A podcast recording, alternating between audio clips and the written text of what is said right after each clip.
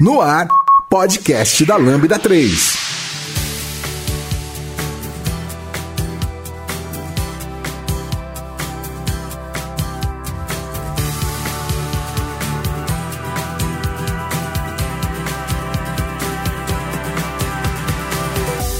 E aí, gente, como é que vocês estão nessa noite? Espero que seja um papo maravilhoso.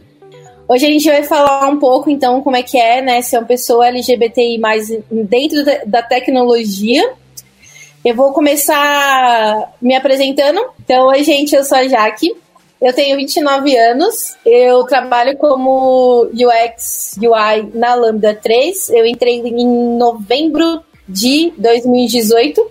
E eu também sou diretora de projetos na Todes, que é uma, uma ONG que visa a real inclusão das pessoas LGBTI no Brasil.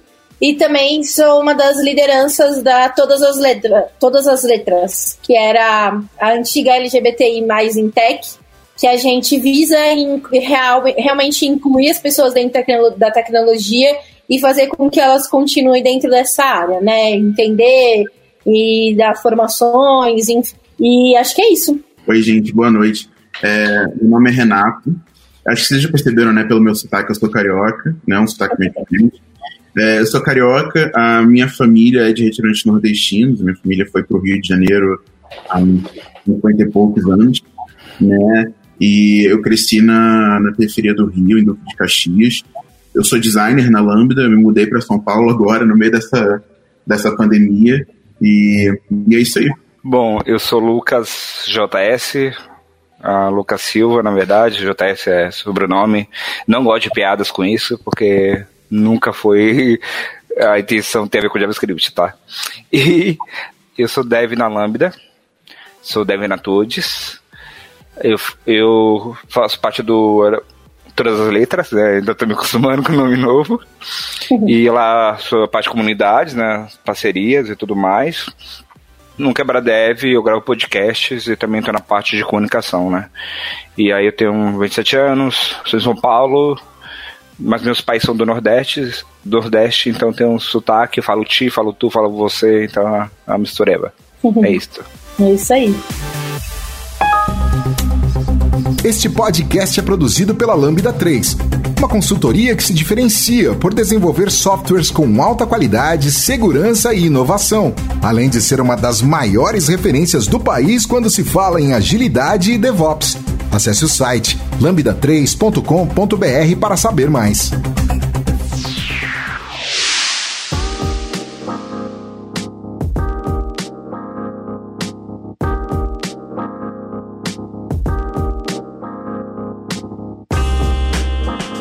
É, a primeira coisa que eu queria falar é eu tenho muito orgulho de hoje estar na, na Lambda, porque eu acho que a gente tem melhorado muito né, as questões de diversidade lá dentro. Óbvio que tem muita coisa para melhorar, mas a gente luta bastante né, para ter, ter diversidade dentro do nosso ambiente.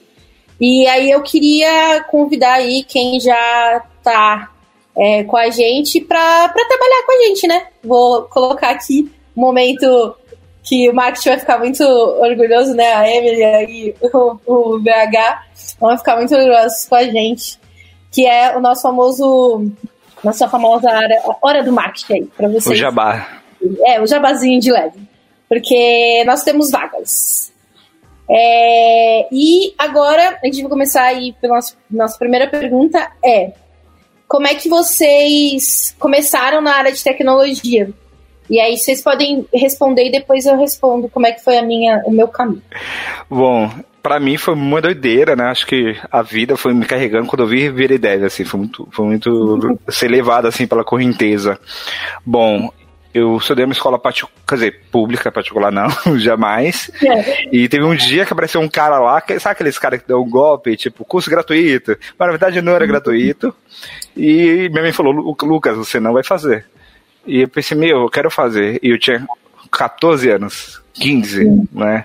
E eu já trabalhava, então ganhava 200 e pouquinho, depois aumentou para 400, né? E eu falei, meu, deixa que eu vou pagar o curso, mãe. Aí eu fiz o técnico de informática, gostei. Depois fui pro telecentro da aula de informática, né? Que era um programa que. Uh, quer dizer, antes foi o acesso à escola, né? Que era o programa da prefeitura, que era a sala de informática dentro da escola. Aí depois eu fui pro telecentro, aí eu já era de maior, foi meu primeiro emprego do CLT, eu ganhava 900 e uns quebrados assim. E uh, tinha terminado o ensino médio, não sabia o que queria fazer. E eu sempre dava aula de informática e HTML e CSS eu sabia um pouquinho. E fui fazendo mais cursos. Aí fiz Senai com meu, meu dinheirinho, gostei. Aí consegui um emprego um pouquinho melhor, 1.200. Tipo, a gente acha que tá rico com 1.200, né? E fiz outro curso no Senai. Falei, meu, vou fazer a faculdade. Não tinha como fazer os cursos caríssimos. A minha família ficou, meu, e agora? O que a gente faz? E aí a minha irmã fez para a Uni, aí eu falei, meu, eu não consegui a bolsa, vou fazer o FIES. Aí eu fiz FIES na, na EMB, é, em design digital. Aí no segundo ano eu já consegui estágio como front, eu falei, meu, eu quero ser dev. E aí fui me desenvolvendo, fui crescendo, e agora eu quero ser agilista. é, é, a vida, a gente vai vivendo e aprendendo, mas só que acho que a, a que eu falo para todo mundo, a comunidade me ajudou muito, porque, óbvio, tá lado bom, lado ruim, mas me ajudou muito a ver essa questão de salário, porque meu primeiro trampo como dev, depois do estágio, o estágio era mil, eu acho que muita gente ainda é, uh, primeiro trampo como dev eu ganhei dois mil, assim, CLT, e se não fosse comunidade, ia estar tá, tá lá até hoje. Tenho amigos que estão lá até hoje. E o pessoal fala, meu, você ganha muito pouco, Lucas, para o que você faz. Eu fiquei assim, não, mas eu mereço, eu ganho muito. E realmente, dois mil reais é, é o maior salário, tipo, de, de muita gente da minha família. Eu tenho 14 tios, carambada de, de primos. E aí a comunidade me ajudou, tipo, ver salário, ver outras empresas, Glassdoor, é, Love Mondays, que nem existe mais, e também conversando com outras pessoas, pedindo indicação. E aí eu cresci, aí cheguei na Lambda. Eu, aí foi o um momento que eu falei, meu, agora eu tô numa empresa que eu tô realmente feliz, assim, e eu tô me sentindo bem à vontade. Não, eu, eu não sei exatamente como que eu, eu parei em tech, é um, um pouco parecido com o que o, que o Lucas falou, foi meio que a vida que foi me levando, né? Eu desde sempre fui, tipo, assim, a pessoa mais introspectiva da vida, eu mudei depois. Eu acho que você cresce, né, criança, já sabe ser viado, e todo mundo implica com você, aí você tá meio que numa vida, tipo, ah, deixa eu criar o meu mundinho, que no meu mundinho ninguém me machuca, né? Então, tipo, eu não brincava muito com os meus primos, eu não brincava com os garotos na rua. Eu cresci na periferia, tipo, eu, eu já sabia que era viado antes de, de, de me descobrir, tipo, eu fui avisado. Sim. Então, foi, foi mais ou menos isso. E aí eu achava que, que eu ia ser desenhista, que eu ia trabalhar com quadrinho, porque eu passava o dia em casa pintando, sabe? Desenhando. É, tipo, até hoje eu desenho. Tipo, eu, de manhã eu gosto de fazer, tipo, 15 minutinhos de modelo vivo e tal. E aí, quando chegou a hora de escolher faculdade, eu não sabia o que eu ia fazer, porque a minha família, a minha família, ela tem, tem alguns funcionários públicos e, e sempre foi aquela coisa, né? A família que teve escassez a vida inteira, né? Então, é, é, aquela coisa, vamos pela segurança, vamos pela segurança. Então todo mundo fala, faz concurso público, faz concurso público, faz técnico de informática. Então, tipo, eu estudei para fazer técnico de informática, só que aí no dia da, da prova no ônibus foi assaltado, eu não consegui fazer a prova. Hoje eu acho que foi tipo assim, foi, foi Deus. e aí eu fiz o, o ensino médio, normal, estudando para vestibular. É, a primeira vez que eu fiz o vestibular, eu entrei para matemática aplicada, que eu queria trabalhar com pesquisa e matemática. Aí eu. Só que, tipo, foi pós 2000. Foi 2012, eu acho. Então tava um pouquinho tenso para conseguir bolsa de pesquisa. E aí eu fui dar aula de matemática em escola. E aí foi tipo. Eu gostava muito de dar aula, só que era uma experiência um pouquinho traumática. E aí eu fiquei com uma depressão toda. E aí eu falei, cara, eu vou fazer o que eu sempre quis fazer. Aí, só que eu não podia falar pra minha mãe, né? É, minha mãe falou assim: ah, eu com emprego, fazendo faculdade, abandonar tudo isso pra tentar sorte, só o E aí eu comecei, tipo, a guardar dinheiro, e não gastar dinheiro com nada, comecei a guardar dinheiro, tranquei minha faculdade, sem contar pra minha mãe. E aí, só que eu continuava indo pra faculdade pra estudar na biblioteca, porque não dava pra estudar em casa. Eu tinha cachorro, música alta, não dava. E, e aí eu estudei, eu passei no vestibular de novo, no UFRJ, e aí eu falei pra minha mãe, Maravilhoso. E aí eu passei, eu só contei pra minha mãe que eu tinha trocado de curso um dia antes de voltar para as aulas. Eu, eu falei, minha mãe tava tipo assim, como assim? Eu falei, é, pô. É, É isso. É, a primeira vez que eu me mudei da, da casa da minha mãe, eu avisei pra ela uma semana antes, pra não deixar ela tentar mudar a cabeça. É, e aí na faculdade eu participei de uma competição, eu passei para design na UFRJ, e aí acho que foi no meu segundo ano eu participei de uma competição da L'Oréal, que era uma competição de, de branding, desenvolvimento de produto.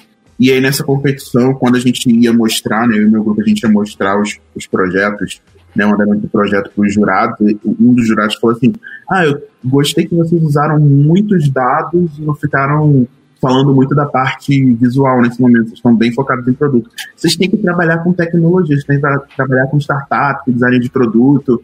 E eu tava tipo assim, aham, entendeu? Lembra? Aí eu, eu só, só anotei, tipo, depois eu cheguei em casa e aí eu fui, eu fui pesquisar o que que era e falei assim, caramba, tipo, tem gente fazendo isso? Que maneiro. Aí eu pensei na minha direção. E aí, tipo, aí depois disso meio que fui moldando a minha, minha carreira para trabalhar só com tecnologia. Eu trabalhei com startups e basicamente startups. Teve uma empresa que não de tecnologia, que foi tipo a prefeitura do Rio. E aí depois eu fui com uma startup, fiquei três anos e agora tô na Lambda. Massa demais. Adoro essas, essas histórias de coisas diferentes, né? Porque eu acho ainda mais na nossa área, assim, é, focada na parte de UX, é, quanto mais coisas que a gente tem diferente, que a gente traz, essas bagagens, melhor a gente é, né? É, pensando em soluções e propondo soluções. Eu acho muito massa. É, eu comecei na área de tecnologia quando eu entrei na, na faculdade de sistemas de informação. E isso eu já tinha 24 anos. E aí eu, primeiro, né, comecei, logo quando eu saí da escola, com 17, eu entrei na, na faculdade de educação física. Aí eu fiz dois anos de educação física. Aí quando eu tava no segundo, no final do segundo ano, assim, eu tava com muito medo de bombar. E aí, e aí, tipo, fazendo estágio nas escolas, eu achei que não ia ter futuro nenhum, porque eu não queria trabalhar em academia, eu queria trabalhar em escola. E aí eu fiquei, tipo, eu vou desistir dessa vida, porque não vai me trazer nada, não vai me trazer dinheiro. Aí eu saí da faculdade. Aí depois eu comecei a trabalhar na área de, de, de financeiro. Aí eu falei, ah, vou fazer gestão financeira para conseguir aumentar, é, aumentar, lev- aumentar o cargo, aumentar o valor de salário, essas coisas.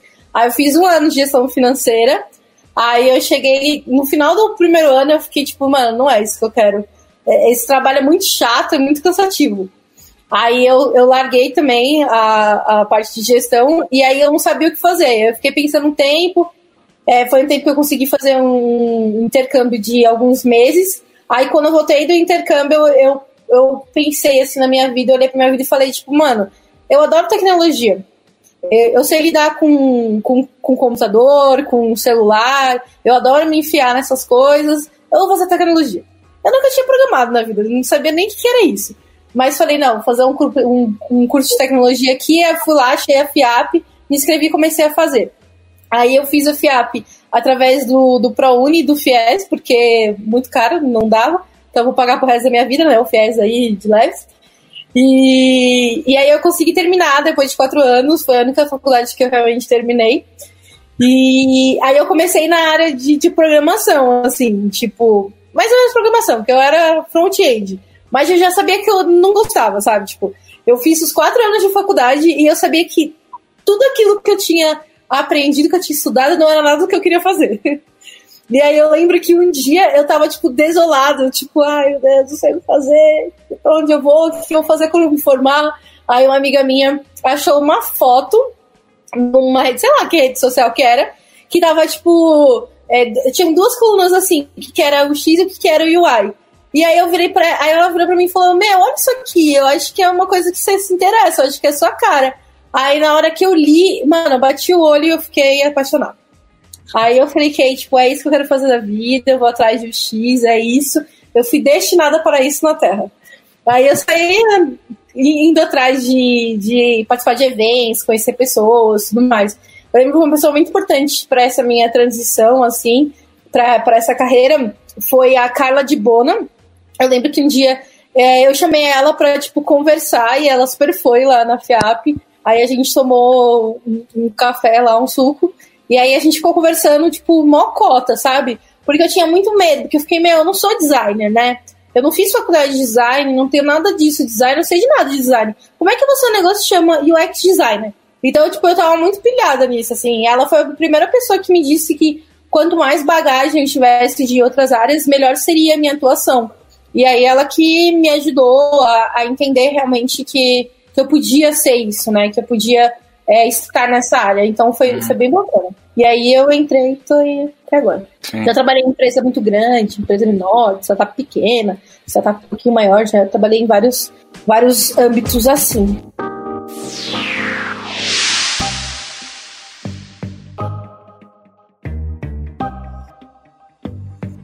Já deu as 5 estrelas no iTunes pro podcast da Lambda 3? Vai lá! Ah, o Vitor é, Hugo Germano fez uma, fez uma pergunta aqui que eu acho legal, que é o quão comum foi encontrar outras pessoas LGBTI+, na carreira, e, e o quanto isso influenciou nos trabalhos que vocês tiveram. Quem quiser falar sobre. Caramba, nossa. Eu demorei, eu demorei um bom tempo para encontrar é, LGBTI assim, na área de tecnologia. E, assim, foi muito estranho para mim quando eu, quando eu comecei, né? Comecei, tipo, a ir em eventos e tal. E aí, lá no Rio de Janeiro, eu olhava e falava assim, ah, tá, beleza. Eu, tipo, eu não sentia nem, não sentia nem confortável de puxar papo com alguém, sabe? Uhum. Eu olhava e falava assim, ninguém parecido comigo aqui. Eu, tipo, eu tava no, sei lá, em que ano da faculdade, então eu tava, tipo, usando é, pulseira do arco-íris, tipo, tava com bota. Uhum. Eu tava real, assim, anarquia, amor. Tipo, não, não vem pra cima de. É, e aí eu fiquei assim, aí eu vi aquela galera assim, toda completamente diferente. Eu fiquei assim, ih, caramba, falei, será que é isso mesmo? Tipo, hum. será que eu, o, o quão longe eu consigo ir é, nessa carreira onde eu não vejo ninguém que se parece comigo? Aí eu demorei um bom tempo na aula e, e foi assim, foi buscando comunidades. Eu não, não encontrava eu não, não encontrava muitas pessoas parecidas com, comigo nesse sentido, mas eu conseguia encontrar, por exemplo, no grupo de no grupo LGBT da faculdade, é, tinha galera de todo tipo de curso. Então eu conversava tipo, com a galera de engenharia, galera de medicina, que são ambientes. Caraca, são ambientes, assim, normalmente bem brancos e bem heteronormativos. Né? Eu uhum. conversava com essas pessoas. Porque, assim, cara, eu tava na faculdade de design no prédio de Belas Artes. Tipo, Falou assim, mano, era, era. A última coisa que eu vi era as, as pessoas heteronormativas padrão, sabe?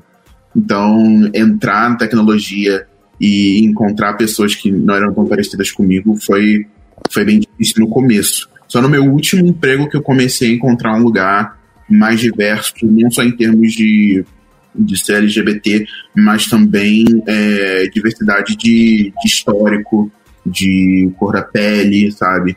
E foi mais no, no ambiente de, de, startup que eu encontrei isso. Sabe? Uhum, é. Era tipo. É, eu, eu, demorei, acho que, sei lá, uns três anos da minha carreira para ter chefe mulher. Até hoje não tive chefe mulher preta, só tive chefe mulher branca, sabe?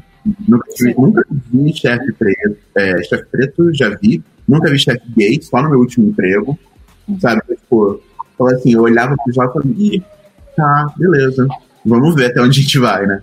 Bom, para mim, o primeiro momento que eu. na carreira em si, eu considero a faculdade uma carreira porque teve o network e aprendi muito. Então, na faculdade, eu, já, eu tava namorando quando comecei a faculdade, então eu fiquei meio assim, tipo, não vou falar para ninguém. e eu tive alguns colegas da minha sala que eram sumidos e tal, então para mim foi mais fácil.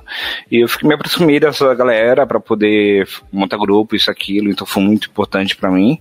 E mas quando o pessoal mencionou no Facebook ficou assim, meu Deus, o Lucas é gay, e fiquei, fudeu, sabe? E aí eu, já na minha carreira, ninguém sabia porque antes de eu entrar em tecnologia, todos os empregos me alopravam, assim. E, e eu nunca falei para ninguém, mesmo assim me alopravam, né? Porque, meu, pensa, o cara tem 20 anos, não namora ninguém, não fala nada, é quieto, mesmo se fosse hétero, os caras concluir que eu era gay só porque eu era quieto. E eu não fazia amizade com ninguém porque era piadinha o tempo todo. Aí no meu estágio, eu era o único a LGBT na, na empresa inteira, tinha, mas de outras áreas, e essa, tínhamos dois caras assim, gays assumidos, e alopravam eles. E eles falavam, ah, eu gosto das piadas, isso, aquilo. E, e eu nunca gostei desse tipo de piada, eu respeito quem gosta. E eu tava, tinha medo de me assumir para meu, isso me prejudicar. E aos poucos, uh, descobriram, porque eu fiquei lá um ano, e uma pessoa foi contando para outra, até chegar no vídeo do meu chefe, e aí eu não fui promovido. E eu, e tipo, é um caso, né, que quem me conhece sabe, eu falei várias vezes sobre esse caso, porque homofobia é muito pelas beiradas, sabe? Tipo, usaram várias desculpinhas para não me contratar, sendo que, tipo, meu, fazer um trabalho excelente, assim, sabe? E, e meu colega que, que, era estagiário também, ele entrou no mesmo dia que eu. A gente começou no mesmo dia, a gente fez exame é, admissional tudo junto, ele foi promovido e eu não. Eu nunca falei que eu sou melhor que ele e que eu sou pior, apenas eu e ele fazendo um trabalho bom. E ele era mais novo que eu, então usava até desculpa de idade para falar que, não, Luca, você é muito novo, a gente não vai te efetivar porque você é muito novo, ah, a gente não tem budget, sendo que a empresa estava tipo, super bem, sabe? Aí na, e meu chefe era uma pessoa que tipo, fazia várias piadinhas assim, mas não fazia comigo porque ele, ele não tinha certeza, né? E, e tipo, reunião de feedback que tinha mensal, que tinha, tinha programa de estágio. Meu programa de estágio, com seis meses, me abandonaram. E também é, do, do meu colega não. E reunião de o feedback mensal pararam de me dar também. E o meu colega não. Eu cobrava meu chefe para fazer comigo, né? E aí tem duas questões. Além de ser LGBT, você ser tímido. E uma coisa que eu, eu tô falando muito atualmente agora, essa questão de a gente parar de achar que pessoas tímidas não podem crescer. Porque, meu, eu corro atrás pra caramba, sabe? Eu corri atrás do meu chefe pra conversar, trocar ideia. Não adiantou nada, ele cancelava a reunião, remarcava 15 dias depois, depois cancelava de novo. E eu pensei, meu, não vale a pena bater é, a tecla nisso. E aí eu fui pra uma empresa que tinha pessoas LGBTs, mas eram pessoas que eram amparadas também. E eu falei, meu, vou sair dessa empresa. E isso era um dos motivos que me ofereceram até a liderança. Eu ia ser o, líder do, do time, que eu gostava muito dos estagiários. Mas eu falei, meu, não vale a pena nem o salário e nem sofrer humilhação diária, assim, sabe? Aí depois fui uma empresa, né, que por mais que não era tão diversa, mas tinha pessoas trans. É, eu não vi algum caso de homofobia lá, então foi legal a experiência. O problema foi quando eu fui mudei para outra empresa, o pior é, quando você tá crescendo, você passa por um monte de coisa, e aí eu virei pleno, eu pensei, meu, eu virei pleno, agora eu posso escolher emprego, eu não vou passar mais por isso. E aí, entrei numa empresa que, meu, que eu não vou falar o nome, que eu não. Foi tão pesado para mim, foi pior do que meu estágio, porque as piadinhas eram muito mais diretas. Primeiro dia já chegou um cara e falou: Meu, tá viado, né? Eu falei: Então, que, que eu não gosto de viado. Eu fiquei: o cara da infra. E o que ele fazia, ele demorava para me dar acesso, ele demorava para me responder, e para todo mundo ele tratava bem. E aí uma amiga minha, que é uma pessoa maravilhosa, se ela estiver vendo isso, é, vai para vocês, que era uma pessoa maravilhosa, porém a, o fato dela falar na frente de todo mundo sobre isso, todo mundo descobriu. E às vezes a gente tá conversando e com alguém na sala falou, ó, oh, fulano entrou, não fala mais sobre isso. Ela continuava no assunto e eu, de assunto, sabe? E eu tava. Eu, eu comecei a namorar quando eu tava nessa empresa. E eu tava usando aliança. E eu falei, eu não vou deixar de usar aliança por causa do meu emprego. E aí, quando eu ia no banheiro, eu deixava a aliança lá, né? Que nem vai que cai na privada. E aí eu descobri que o pessoal ficava brincando com a minha aliança, ficava pra lá e pra cá. Quando eu chegava, botava de volta na minha mesa. E. Nossa. E também tinha várias piadas por trás e várias outras coisas. E, meu, eu falei, meu, eu vou aguentar. E aí começaram a cobrar horário. É, cheguei às 10. Começaram a cobrar mais cedo, cheguei às 9. Obrigou, todo mundo chegou às 8 e meia. Eu era o único que chegava às 8 e meia. E tinha gente chegava às 11, tinha gente chegava às 10. E mandaram embora. Antes dos três meses, eu não recebi quase nada, assim. Minha rescisão, tipo, cortou um monte de coisa, deu, tipo, sei lá, 500 reais. E aí o pessoal, ai, processa. Eu falei, gente, eu não vou processar é, banco, trabalhar para um banco. E eu falei, eu não vou processar, não tô doido. E eu, e eu não achava que era homofobia, eu tentei, meu, não tô passando por isso de novo. Até que uma amiga minha falou, Lucas, foi? Eu falei, não foi. Ela, ela eu falei pra ela, olha, eu acho que eu cheguei atrasado. Ela, Lucas, todo mundo chegar depois de você. Eu falei, ah, eu acho que foi o Pisse. Ela, Lucas, fulano tem piercing. Acho que foi tatuagem. Lucas, fulano tem mais tatuagem que você. Tá tentando arrumar é. várias desculpas é. pra não falar, né, que foi isso. Sim, e eu, eu não, não entrava na minha cabeça, falei, meu, eu tô com, na época da com eu tô com 26 anos, tô passando por isso de novo, eu não acredito, sabe? E, e foi muito direto, assim, mas, mas a minha demissão foi tipo assim, não, que a gente tem uma cultura, você tem outra, e eu falei assim, cara, mas eu nunca discutei a cultura daqui, e eu respeito a cultura daqui, eu estou seguindo a cultura daqui. E, também, tipo, de ir no médico e me levar bronca que fui no médico, e tipo, eu falei, meu, eu não quero passar por isso de novo. E aí, me fiz de dívida, fiquei sem trabalhar, passei por um monte de perrengue, mas eu pensei, meu, eu prefiro morrer do que passar homofobia de novo. E aí que eu esperei, esperei, esperei e entrei na Lambda, entendeu? Eu poderia ter outra empresa? Poderia, mas eu não, eu preferi me endividar e eu tô pagando conta até agora do que trabalhar em uma empresa que não me respeita. E eu sei que não é todo mundo que tem esse privilégio e, meu, é, é, é muito difícil. Por isso que eu acho que é, respondendo agora, voltando pro VH, e eu acho que até dei spoiler de alguma pergunta do futuro, mas beleza que acho importante ter pessoas LGBT mais para a gente se sentir seguro e sentir que, meu, eu tô em casa. E também, quem se diz aliado, seja realmente aliado, respeite as pessoas. É, se a pessoa não quer falar sobre, respeita. Se a pessoa não está sentindo vontade, respeita. Não faz piadinha. Chegou, chegou gente falando assim: ai, deixa eu ver seu Instagram. Só deve ter homem, né? E meu, no Instagram só tem comida vegana, tatuagem e desenho. Eu não sigo um monte de cara assim, camisa, barbudo. Não, gente, não. Sabe?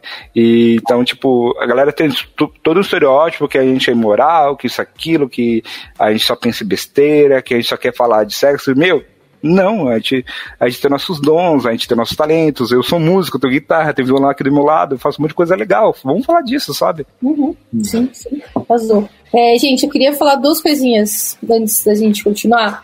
Primeiro, porque o site da, da Lambda não tá com vagas abertas, porque, enfim, a gente resolveu tirar lá por um momento, mas quem quiser, manda o currículo aí para o marketing, arroba lambda3.com.br que a gente vai continuar olhando, mas nesse momento tá fechado. E aí, o meu ponto aqui que me passou essa informação, aí eu resolvi mandar, falar pra gente, falar aqui na live. É, sobre, sobre essa pergunta aí que Vitor Hugo trouxe, é, eu acho que, tipo, essa questão de, de ver outras pessoas dentro da área, né? E quando a gente quando a gente vê representatividade em qualquer lugar que seja, isso, quando a gente olha para essa representatividade, né, gente vê nesse local onde a gente quer chegar, a gente olha e fala, tipo, eu também posso chegar lá se essa pessoa também chegou.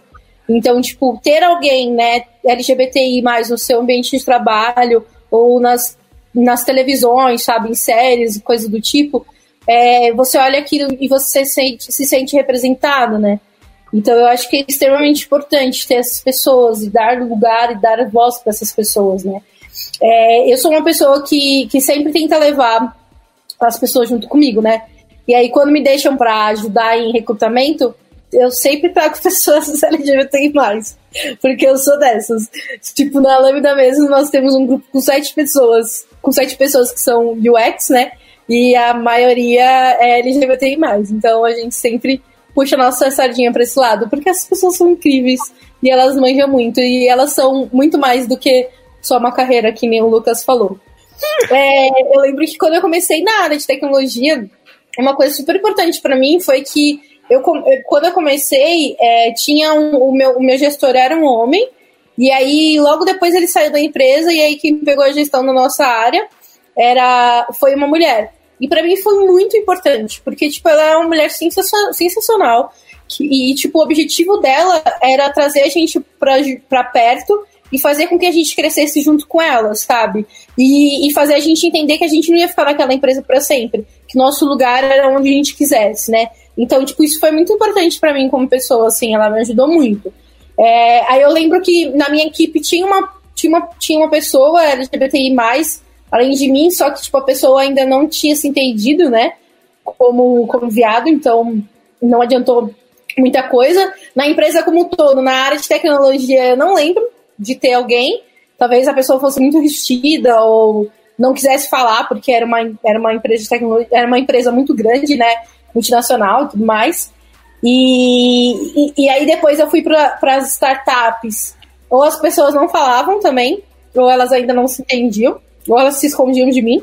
Eu sempre tentava cavucar lá, mas ninguém falava nada. Tinha várias pessoas que eu achava que era, mas ninguém confirmava.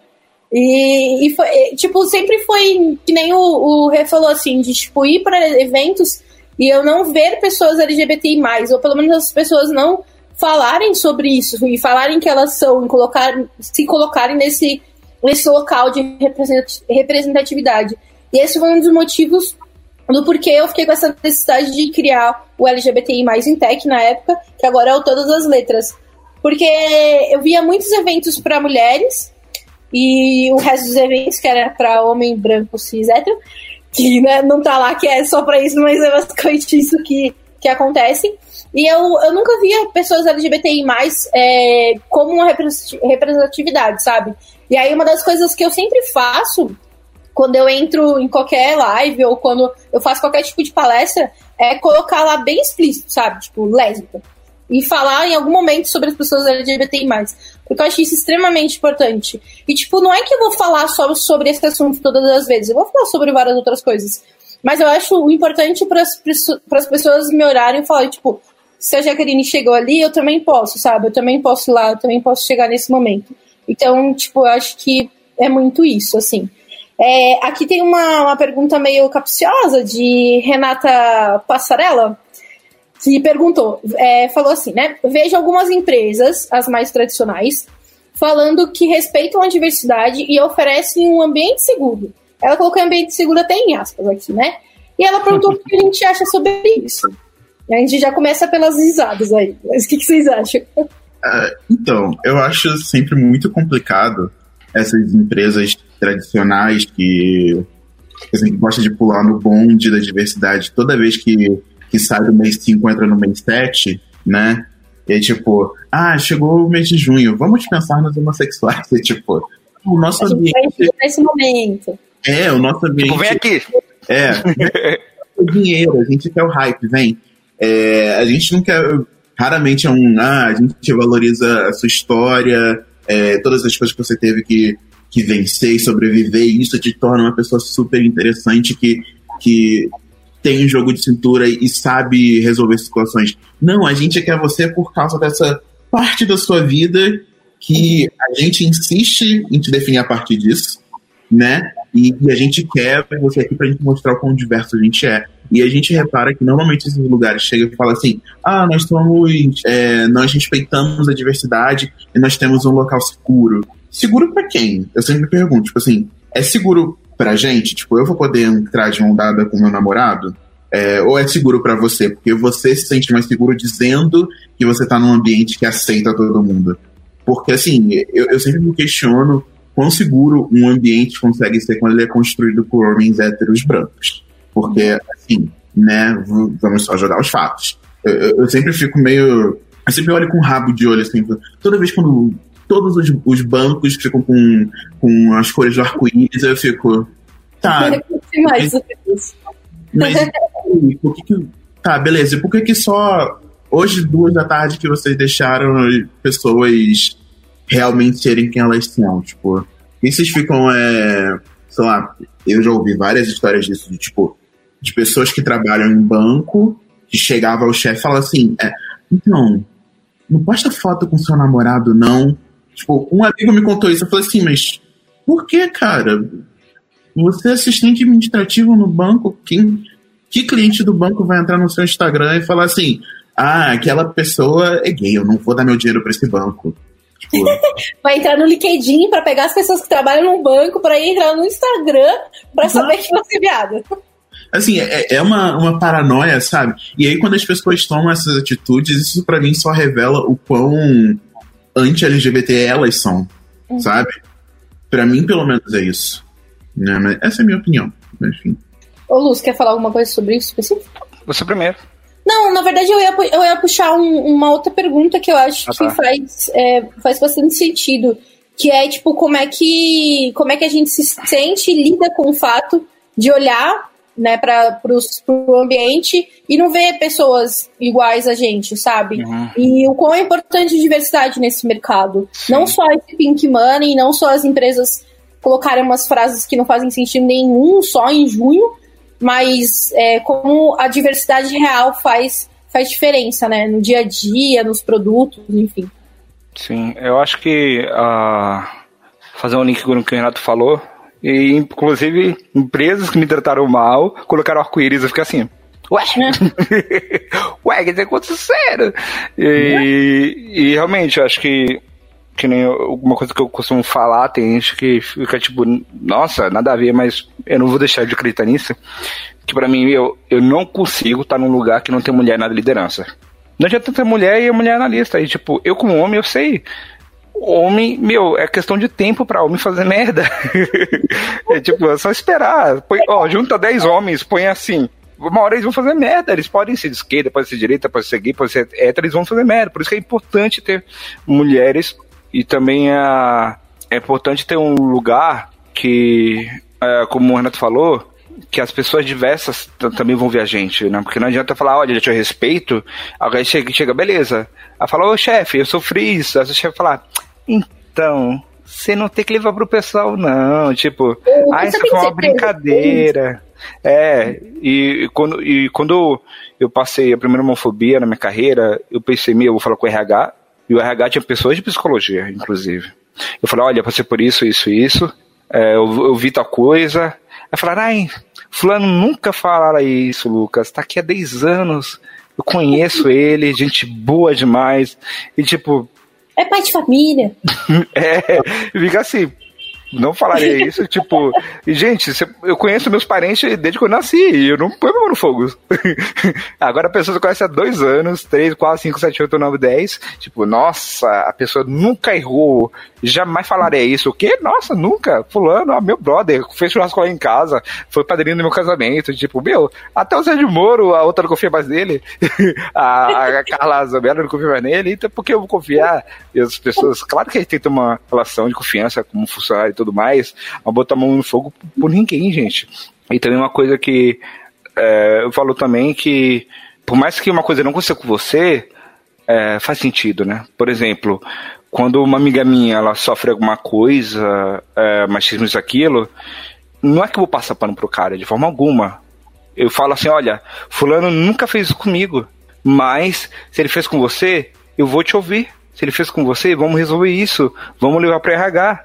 Vamos resolver isso. Não é porque um homem não fez tal coisa com outro homem que ele não, ele não fez com outras pessoas. Entendeu? Uhum. E e eu acho que é válido tu, tu, todas essas questões que as, as, pessoas trazem. E quanto à empresa, empresa tradicional, uma coisa que, meu, ninguém nasce sabendo, faz parte desse processo de adaptação.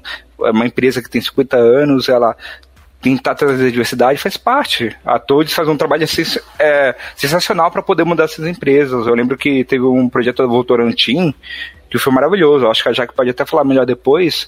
E não é porque empresa velha que a empresa não pode aprender, não pode mudar.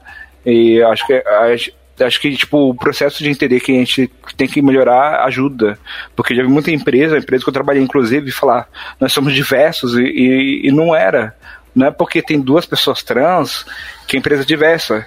E outras pessoas trans eram brancas, entendeu? Sobre o lance da, da diversidade, eu sempre acho muito engraçado quando as empresas falam, nós somos diversos, mas você vai olhando assim, tá, beleza, mas onde está a diversidade?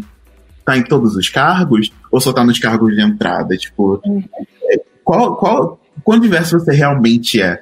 Sabe? Eu sempre acho isso muito, muito interessante, tipo, questionar. Ah, tá, beleza, você é diverso, mas quão diverso? Ah, a gente tem fulano, fulano, fulano. Tá, beleza, mas um cargo de liderança. Hum, saquei. Tá. Eu acho, eu acho que o mais, o mais.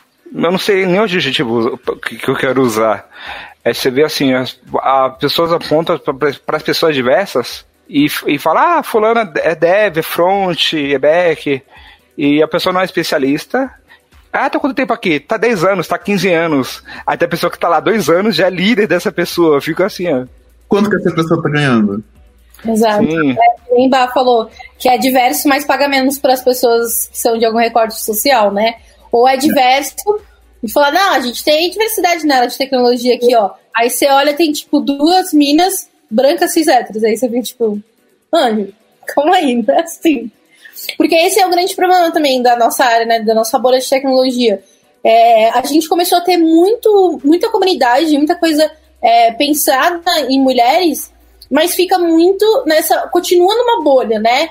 de, uma, de, uma, de mulheres héteros, cis, brancas. Então a gente tem que estourar essas bolhas, e é por isso que é importante a gente fazer outras comunidades, é por isso que existem as comunidades de pessoas negras dentro da área de tecnologia. Tipo, o, o Tecnogueto, para mim, é a comunidade mais perfeita, assim, porque, tipo, pega todos os recortes sociais e eles tentam realmente pensar em todas as pessoas. Então, é, tipo, muito importante. Eu acho que a diversidade é isso, sabe? É, é a diversidade é, é muito mais do que ter uma pessoa que é chaveirinho de pessoa negra, uma mulher que é desenvolvedora e uma pessoa que é LGBT, muitas vezes são são é um homem branco gay, sim, sabe? Tipo, que fez SPM.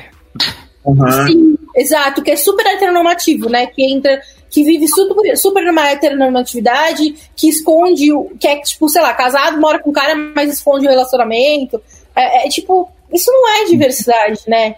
E uma, uma coisa que, que Evelyn Schmitz é, falou aqui que eu acho muito legal, que é, acho uma coisa que a gente tem que conversar que é bem, é bem complexa. Que é, é, é Evelyn disse, eu vou ler todos os comentários aqui, que é, é, Evelyn disse que tem falado muito sobre esse assunto lá na firma, não é, né, onde trabalha. E que a maior dificuldade que o pessoal lá encontra é chegar nas, até essas pessoas profissionais. Eu não entendi bem quais são essas pessoas profissionais, eu até perguntei. É, vamos ver se depois Evelyn responde.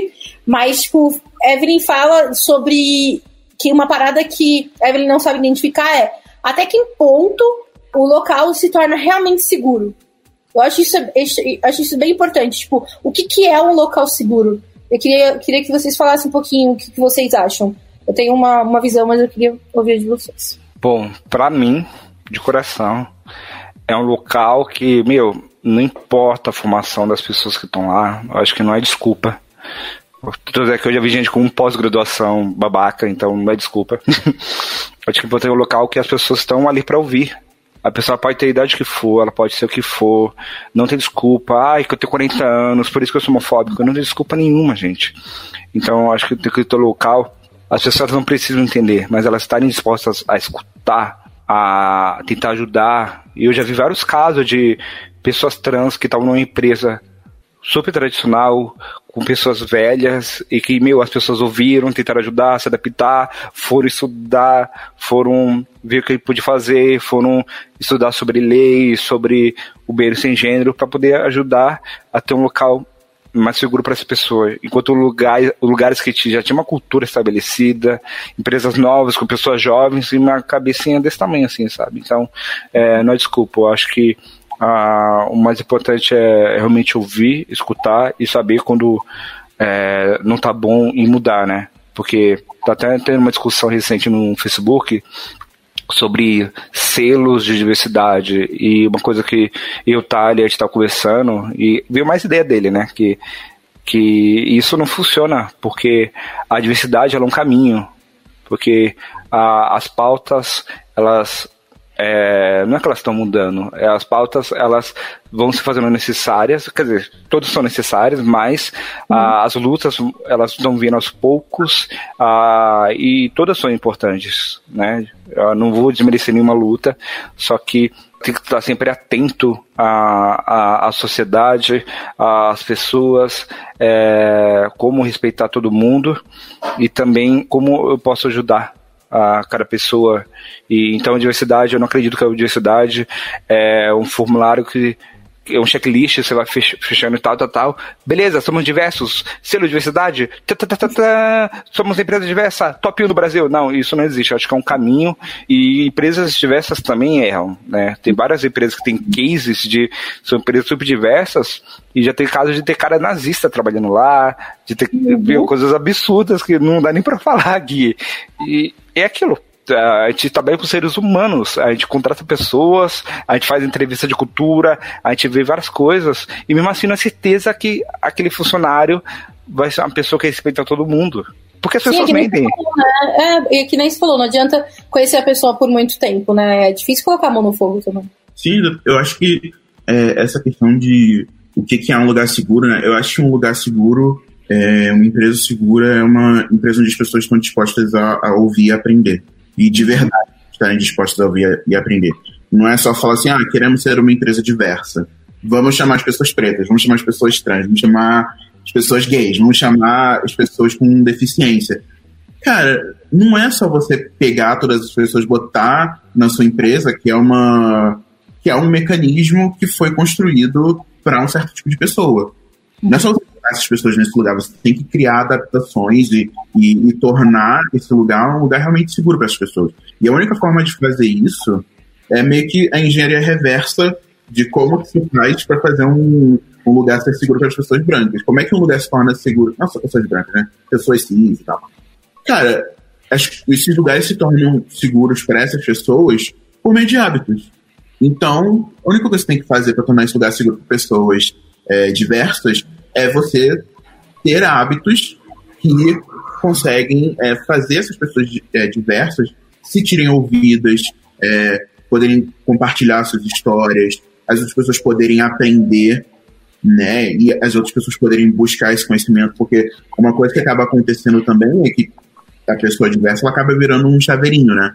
Então, tipo, vamos puxar todas as pessoas tipo, desse grupo para ensinar nós sobre tal coisa.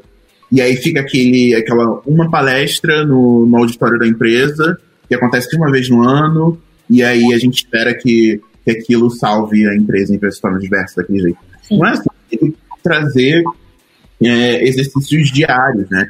Eu acho que assim, quando a gente pensa sei lá, se você chega por um, uma sala de pessoas e fala, gente, fecha os olhos e pensa em funcionários da área de tecnologia.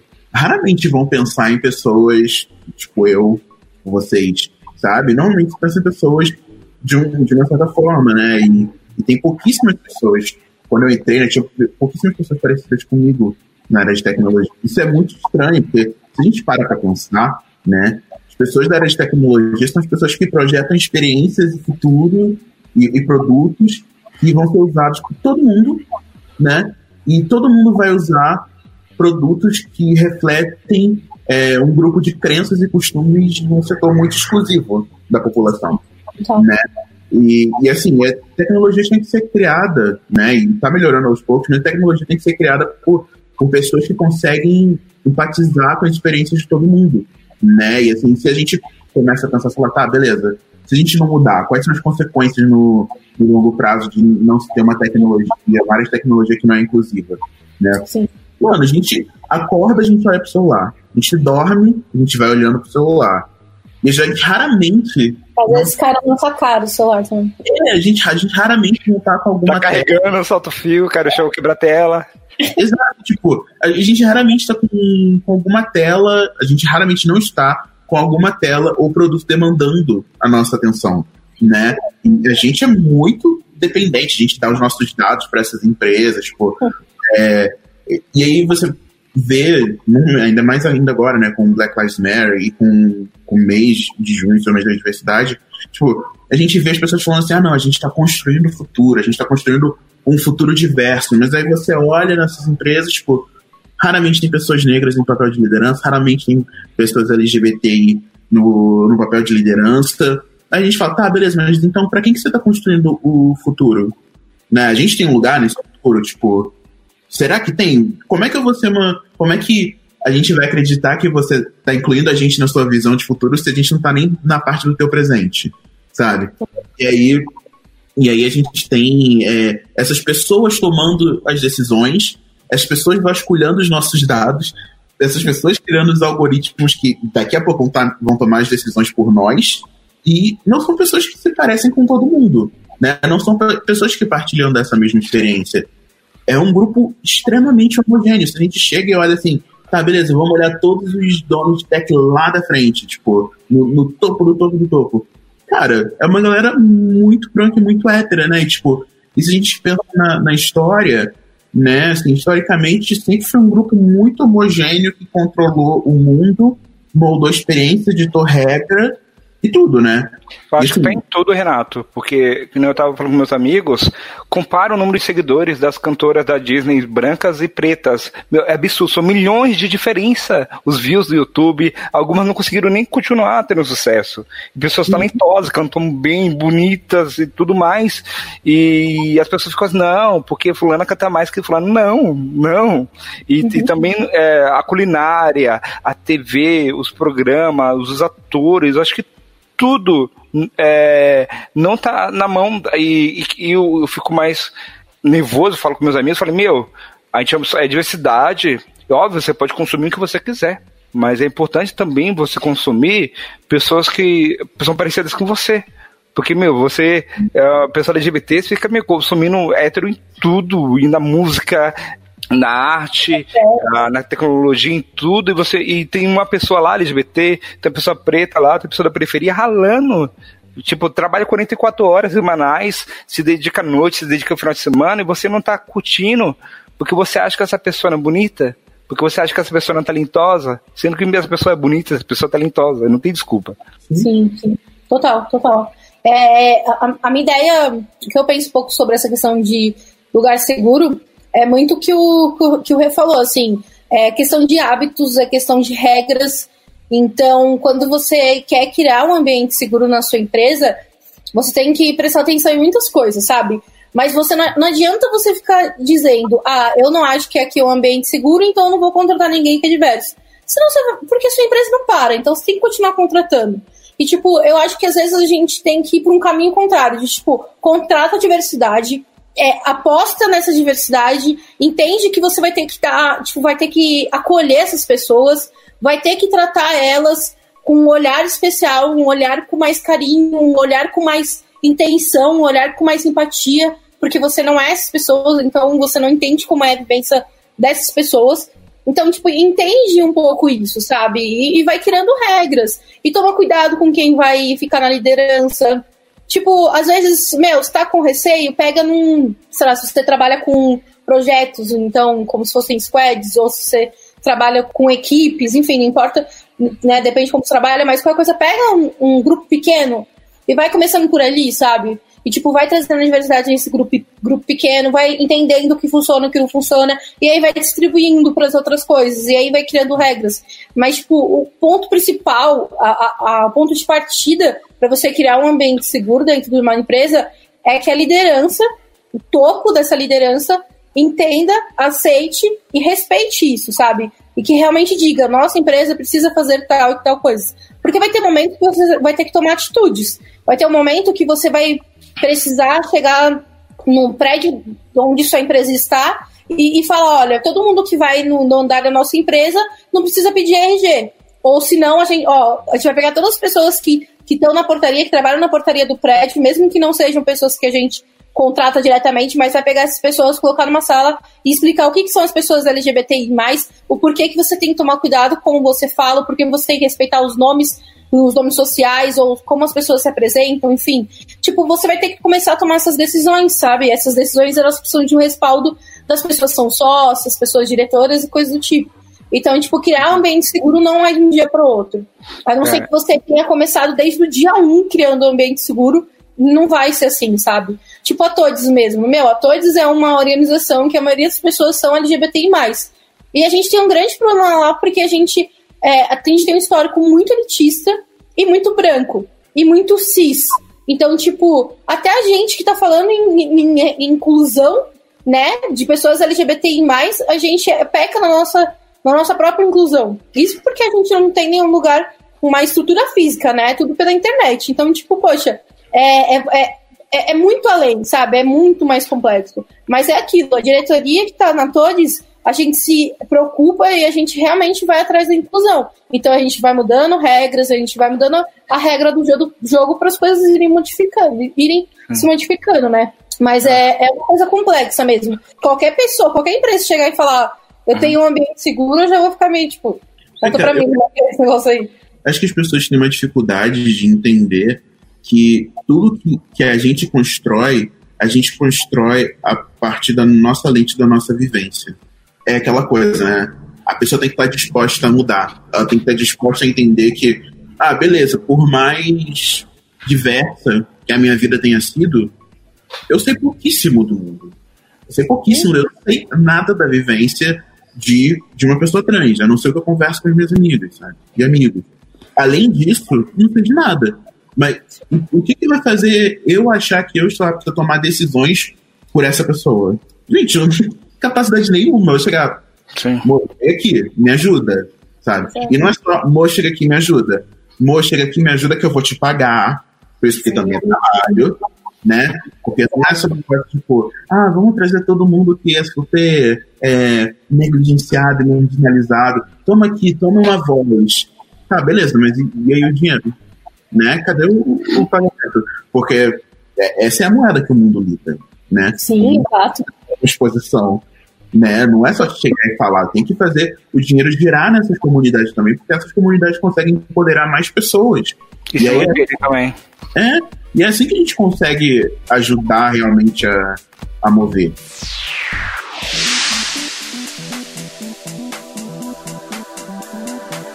Ouça o podcast da Lambda 3 no seu aplicativo preferido. Tem um amigo meu que ele é cego, ele deu uma palestra uh, falando a história dele. Ele falou, meu, ele tava no carro de analista, ninguém chegou nele e falou, olha, vou te dar mais responsabilidade, você vai crescer. Ninguém. Ele, ele, ele tomava banho, ele ia trabalhar, pegava o metrô, trabalhava lá as oito horinhas, pegava o metrô de volta, que nem um robô. E ele estava super infeliz ele não sabia o que fazer. E aí ele foi para programação, que foi onde ele se encontrou, ele virou back-end e mudou de emprego. E ele ficou super feliz com isso, porque a uma empresa deu oportunidade, porque a que ele estava não deu. A empresa que ele estava era tipo assim, ele é a porcentagem que ali me obriga, não tô nem aí. E ele uhum. falou, meu, eu quero realmente fazer uma coisa que, que, eu, que eu gosto.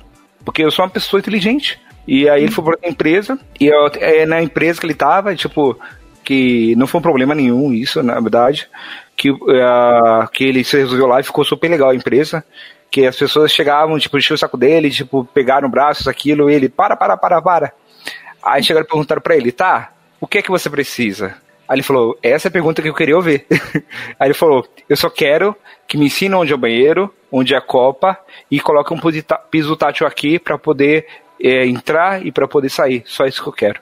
E aí resolveram, acabou entendeu? Ah, acho que é importante as pessoas, em vez de chegar, é, pegar no braço, tipo assim, ah, você é cego, vou pegar no seu braço. Ah, vou, você é trans, tipo, vou perguntar seu nome, é, seu dead name. Ah, tipo, você é gay, vou chegar e falar, ah, amigo, a louca. Não, gente, vão entender, conhecer as pessoas, as pessoas são diferentes.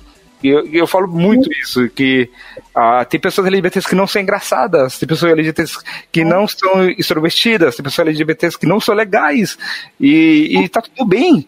É, tem que tirar esse estereótipo que quem é LGBT entende de moda, é engraçado, é, é gente boa. Mas é, é um viado isso, né? Oi? Viado que é engraçado, que tem de é. moda, isso é mais focado, Sim. né? Sapatão é entende de consertar coisa, sapatão entende de pegação. De, é. É. É, é, extremamente. É sempre. Esses estereótipos, né? Eles sempre limitam a gente a três ou quatro qualidades, né? Três ou quatro características. E aí, se você não cai dentro daquilo ali, é aquela coisa que normalmente quando as pessoas héteros conhecem um pouquinho mais, vão fazer. Não, mas você não é que nem todo viado. Tipo. Assim, você nem todo viado. Tipo, ah, não, você gosta de, de produção musical, você gosta de, de filme, sei lá o quê. Eu, Sim. Quanto é. todos os viados do mundo? Sim. É. Sabe, sabe que eu acho que é pior? Eu e algumas amigas minhas já passaram por isso, de as pessoas falarem merda à nossa volta, depois chegar a falar assim, ah, que fulana é brother, fulana é brother, tipo, eu, eu, gosto de rock, eu gosto de videogame, isso, aquilo. Aí o pessoal fala assim: não, o Lucas não liga pra piada, é que o Lucas é brother. O Lucas gosta de videogame, ele é legal, ele gosta de rock, ele não é que nem os outros, tipo, Gente, eu também escuto Lady Gaga. é o estereótipo. É, mas, meu, meu estilo favorito continua sendo rock. Não é por causa disso que eu mereço respeito. Tipo, nossa, é, eu achava que.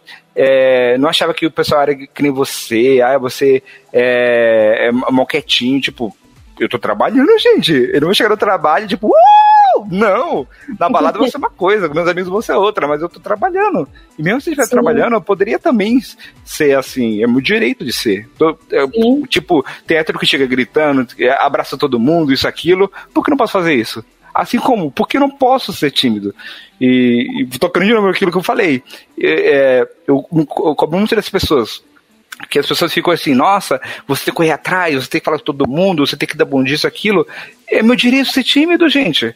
Eu passei a vida inteira, tipo, tomando porrada, é meu direito ficar na minha cadeira. E, e essa questão de aliado que, que, que a gente tá falando também é aquilo. As pessoas LGBTs, elas já têm uma autoestima baixa. Chama para conversar, chama para almoçar. Porque a gente acha que todo mundo odeia a gente. E a gente vai continuar achando se vocês não fizerem nada. Sim, e uma coisa que a gente tem que tomar muito cuidado é achar que a gente vai trazer uma pessoa LGBTI mais para a empresa, ou uma mulher de tecnologia, ou uma pessoa negra, ou uma pessoa PCD, ou uma pessoa indígena, enfim, qualquer tipo de recorte social, e a gente achar que essa, essa pessoa vai ser nosso, nosso tokenzinho, né? E que, tipo, nossa miniatura é nosso chaveirinho, e que, tipo, achar que essa pessoa vai querer lutar ou vai querer ser ativista dentro da empresa. Tipo, poxa, muitas vezes a gente só quer sentar na nossa mesa e trabalhar, sabe? A gente não quer ser ativista, a gente não quer ter que lutar mais uma vez. Porque uma coisa que, que eu, eu, eu sempre falo lá dentro da Lambda é, tipo, a gente já luta todos os dias para se manter vivo, né? E principalmente as pessoas trans. Tipo, poxa, eu vou chegar numa empresa e eu vou ter que ficar lutando para as pessoas me aceitarem ou para as pessoas me entenderem tipo, até quando eu vou ter que lutar, sabe? Então, ter um ambiente seguro é as pessoas também poderem descansar, poderem. É, cansa muito. Falou, é chega lá e trabalhar, meu. A pessoa foi contratada para trabalhar. A pessoa não foi contratada para trabalhar com, com que ela trampa, sabe? com marketing e também é, ser ativista, é, fazer podcast, fazer post no blog, fazer live. Tipo, poxa, se a pessoa quiser, ótimo. Mas se a pessoa não quiser, tá tudo bem também, porque cansa, Sim. né? Você sempre falar e você sempre estar à frente de, das coisas. É. E é muito ruim. Tipo, eu mesmo sou uma pessoa que, que, que, que gosta de falar, gosta de ser ativista e tudo mais. Mas tem muita gente que não gosta. E aí a gente esperar sempre que essas pessoas que a gente está contratando sejam, é muito ruim. E é muito ruim para as próprias pessoas ficar, ficarem sendo cobradas. Porque às vezes a gente se sente ruim por não fazer algo, sabe? Falar, tipo, cara, não tô fazendo nada pela comunidade. Mas, tipo, poxa, eu tenho tanta coisa pra pensar, sabe? Sim, a gente tem conta pra pagar, a gente tem frila, que nem a. Que nem teve um dia que eu vi a Lu, a, Luana, do, do iFood, a Lu tá o bagaço. Eu falei, amiga, o que aconteceu? Ela, meu, eu trabalho, eu faço projeto em ONG, eu, eu tô na parte de, de diversidade da empresa, e ainda fica muita gente me chamando pra live, e eu acho importante participar, mas é cansativo. Eu, eu sou casada, eu, eu tenho que fazer coisa, eu tenho que fazer. Eu tô fazendo frila também. Eu falei, meu, olha, olha isso, enquanto a, a gente tem que lutar pela nossa sobrevivência, a gente tem que lutar para mudar o mundo, a gente tem que lutar para mudar as empresas, a gente tem que fazer frila porque a gente precisa de dinheiro para pagar várias coisas que a gente tem. E que a gente quer, porque a gente é, somos pessoas consum, somos pessoas consumistas, nós temos que ter, Sim. como o Renato falou, a gente tem que ter dinheiro para fazer Sim. o mercado girar também. Sim.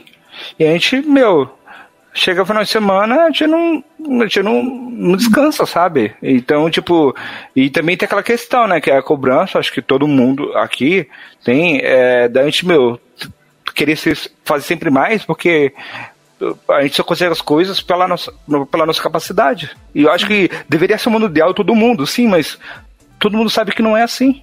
Se você tem lugares que é você puxando o saco, é você dando um jeito ali, aqui, que você consegue, é você tendo um privilégio, tipo, você, tipo, abrir a boca, a pessoa, nossa. Aí a gente não, a gente tem que fazer faculdade, a gente tem que fazer pós, a gente tem que fazer inglês, a gente tem que falar espanhol, a gente tem que fazer curso, a gente tem que zerar a lura pra gente ser valorizado.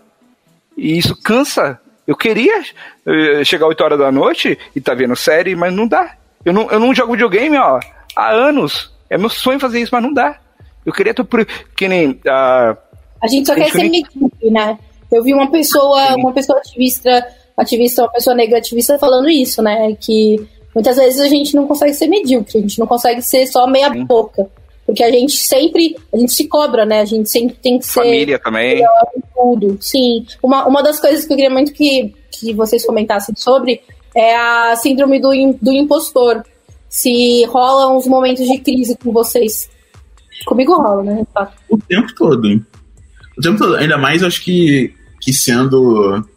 Nós sendo pessoas que são vistos como o grupo diverso, né? Eu acho que existe meio que um, um foco diferente, sabe? E aí você vai colocando as coisas em cima disso, né? Tipo assim, além de ser gay, eu sou preto, então, tipo, tá, beleza. Então eu tenho que trabalhar o dobro do que as pessoas normais, até porque o próprio conceito de normal é meio que um sinônimo para brancos e cis, Sim. né?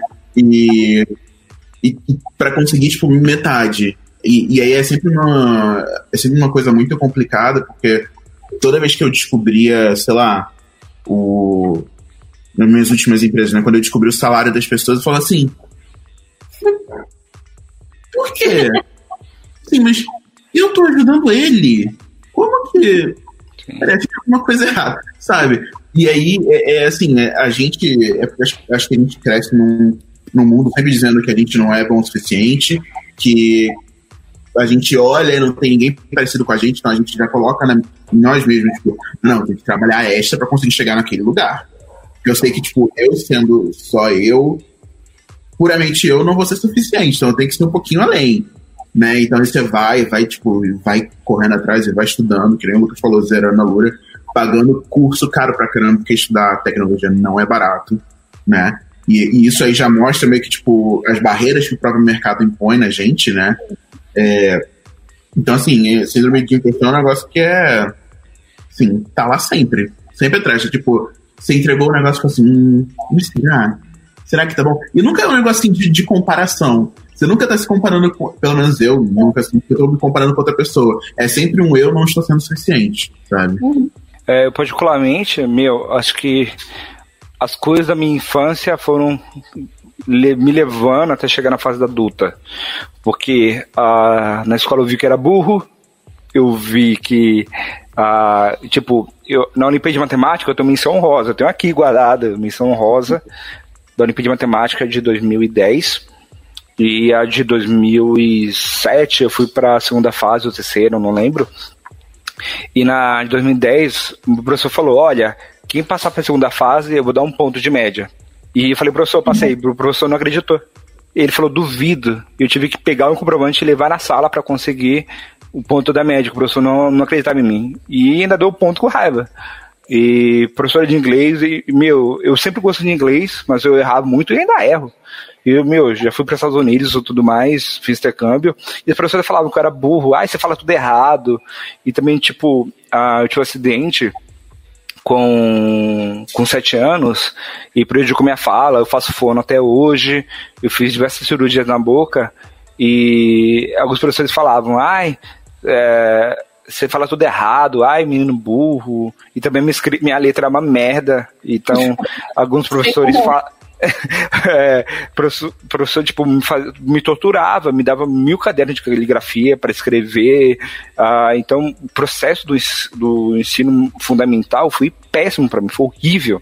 E, e, e, o médio foi ruim, mas comparado ao fundamental, não, não foi, sabe? Então, quando eu cheguei é, na faculdade, eu me senti um lixo. É quando eu vi que tinha pessoas que tinham problemas parecidos com o meu, pessoas que saíram do ensino médio, e foi, foi horrível também, pessoas diversas que estavam do meu lado, é, professores que me respeitavam e eu tava fazendo coisas que eu gostava e, tipo, levar um elogio pelo que eu tô fazendo, tipo, eu ficava assim, meu Deus, eu queria tanto isso no ensino médio, sabe?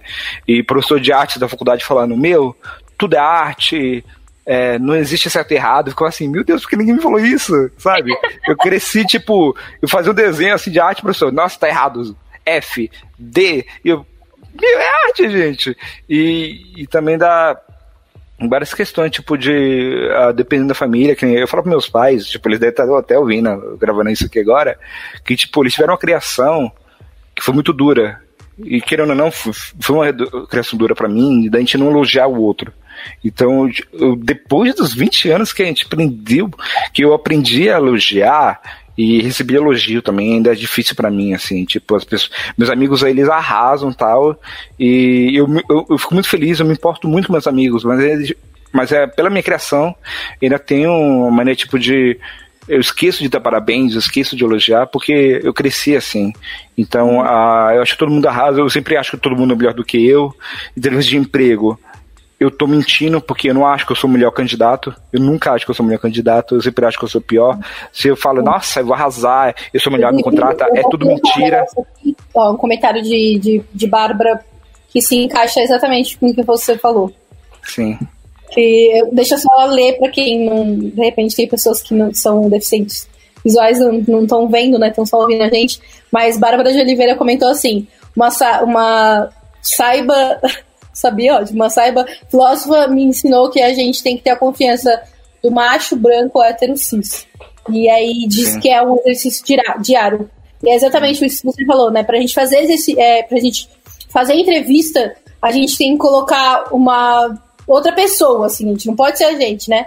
A gente tem que fingir que é uma outra pessoa, a gente tem que se olhar de fora, chegar lá e falar assim, eu sou muito boa. Mas aí depois você sai e você fica tipo, mano, se eu for contratado, eu não vou conseguir fazer nada disso, porque eu disse que eu sabia fazer isso. É horrível. Sim. Meu, todas as vezes que eu recebi feedback de empresa que eu fui, que eu fui contratado, 100% das vezes eu chorei, porque para mim, meu, eu sempre acho que eu não vou passar. Para Lambda eu achei que não ia passar meu estágio, todas as vagas que eu tava de tech eu achei que não ia me contratar. Porque eu acho que eu sou um lixo, sabe? E, e, e uma coisa que. Você não é um lixo, você É, é eu sei. Eu Você sei. não é é ah, obrigado. É e aí uma coisa que ah, que né, eu vou ter pra terapia, tá sendo muito bom pra mim. Por isso eu falo pra todo mundo, se der, posso terapia. É, é que é, cansa muitas coisas que a gente faz. E uma coisa que eu falo também, as pessoas não entendem, mas é uma coisa minha, que é eu quero que o mundo mude muito a ponto da gente não ter que ter mais a, é, um projeto LGBT+, que o mundo seja tão igualitário que eu tenha tempo para poder andar de bicicleta, que eu tenha tempo para fazer academia, que eu tenha tempo para poder escrever um livro, para tocar violão, fazer uh, jogar videogame com meus colegas, porque eu, eu não consigo botar a cabeça no travesseiro, descansar, sabendo que uma pessoa trans tá morrendo agora, assim, na rua, sabe? Morrendo espancada, entendeu? E, Não, e hoje três pessoas trans morreram. Só Sim. que eu vi a notícia só. Sim, e as pessoas falam, ah, todo mundo morre, mas gente, não é todo mundo que morre espancado, não é todo mundo que. Não, não é Meu- todo mundo que morre só por ser quem é, né? Sim, Acho que começa E- por aí, né? O genocídio. xingamento, né? sim. E tem casos, meu, que tem casos que não dá nem pra falar aqui, que é tipo, que é surreal, é, co- é coisa de filme de terror, tipo, que, meu.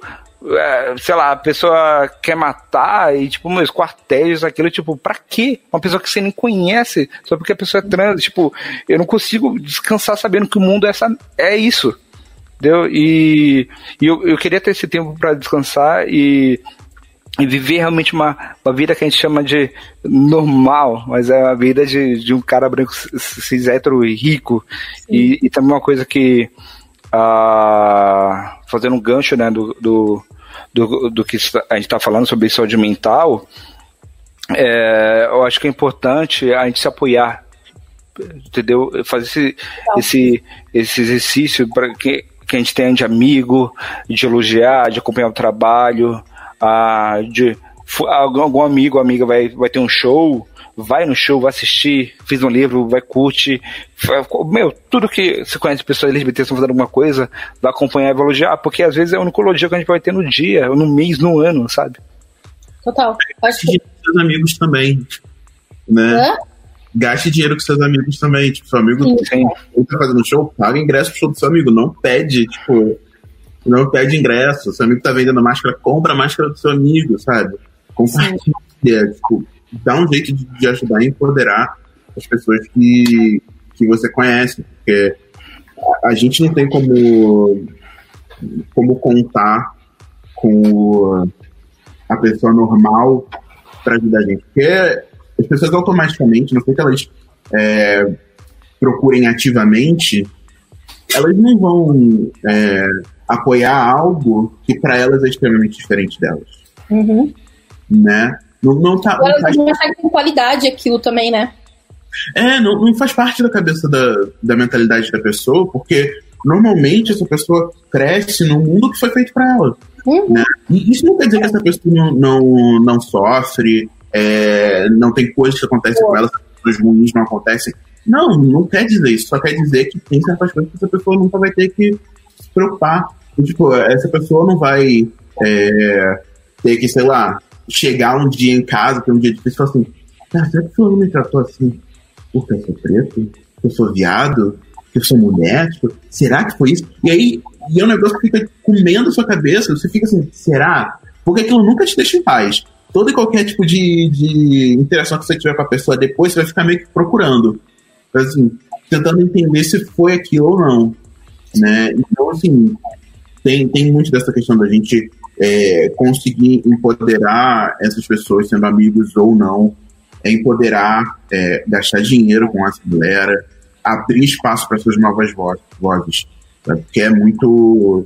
Já é difícil normalmente, fazendo parte de, de algum grupo. Mano. Calma, falou tudo. Eu acho que, eu acho que tipo, é, a gente tem que. Uma coisa que uma vez eu falei para uma amiga minha é que, tipo, eu sou uma pessoa que sempre tá atrás de conteúdos e de qualquer coisa que eu vou consumir, desde televisão, a som, né, a música, ou alguma coisa que eu vou comprar, qualquer coisa do tipo, eu sempre vou atrás de pessoas LGBTI+. E eu falo, eu falei uma vez para minha amiga que a gente consome essas coisas sem pensar é, nessas, nesses recortes sociais. Então, quando você vai ver, você só tá escutando homem branco cis hétero de fora no seu Spotify ou no seu Deezer ou qualquer lugar que você ouça música, por exemplo. E você não, não procura ativamente as pessoas que não vão chegar até você.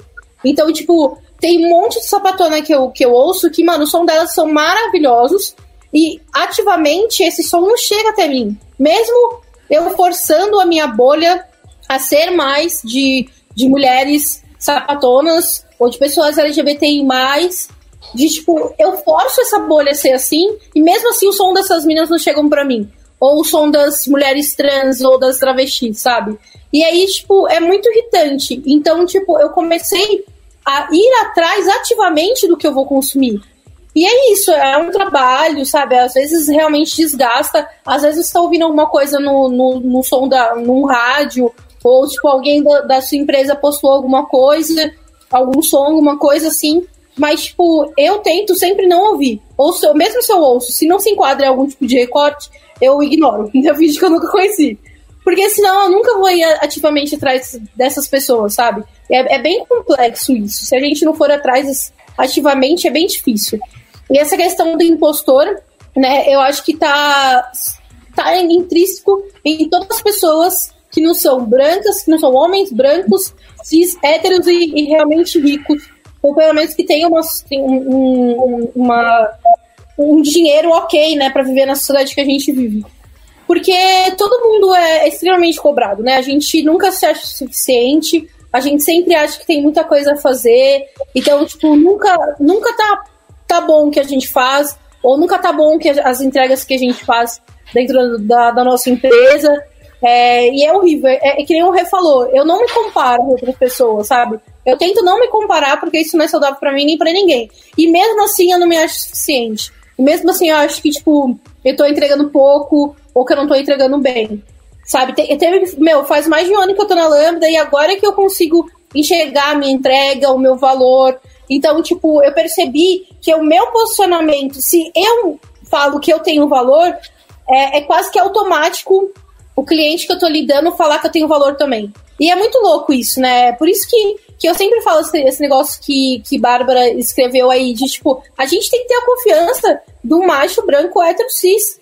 Porque quando a gente tem essa confiança, a gente começa a transparecer ela, ou deixar, mesmo que seja forçada, mas deixar que as pessoas vejam e automaticamente as pessoas vão achar que a gente é assim também.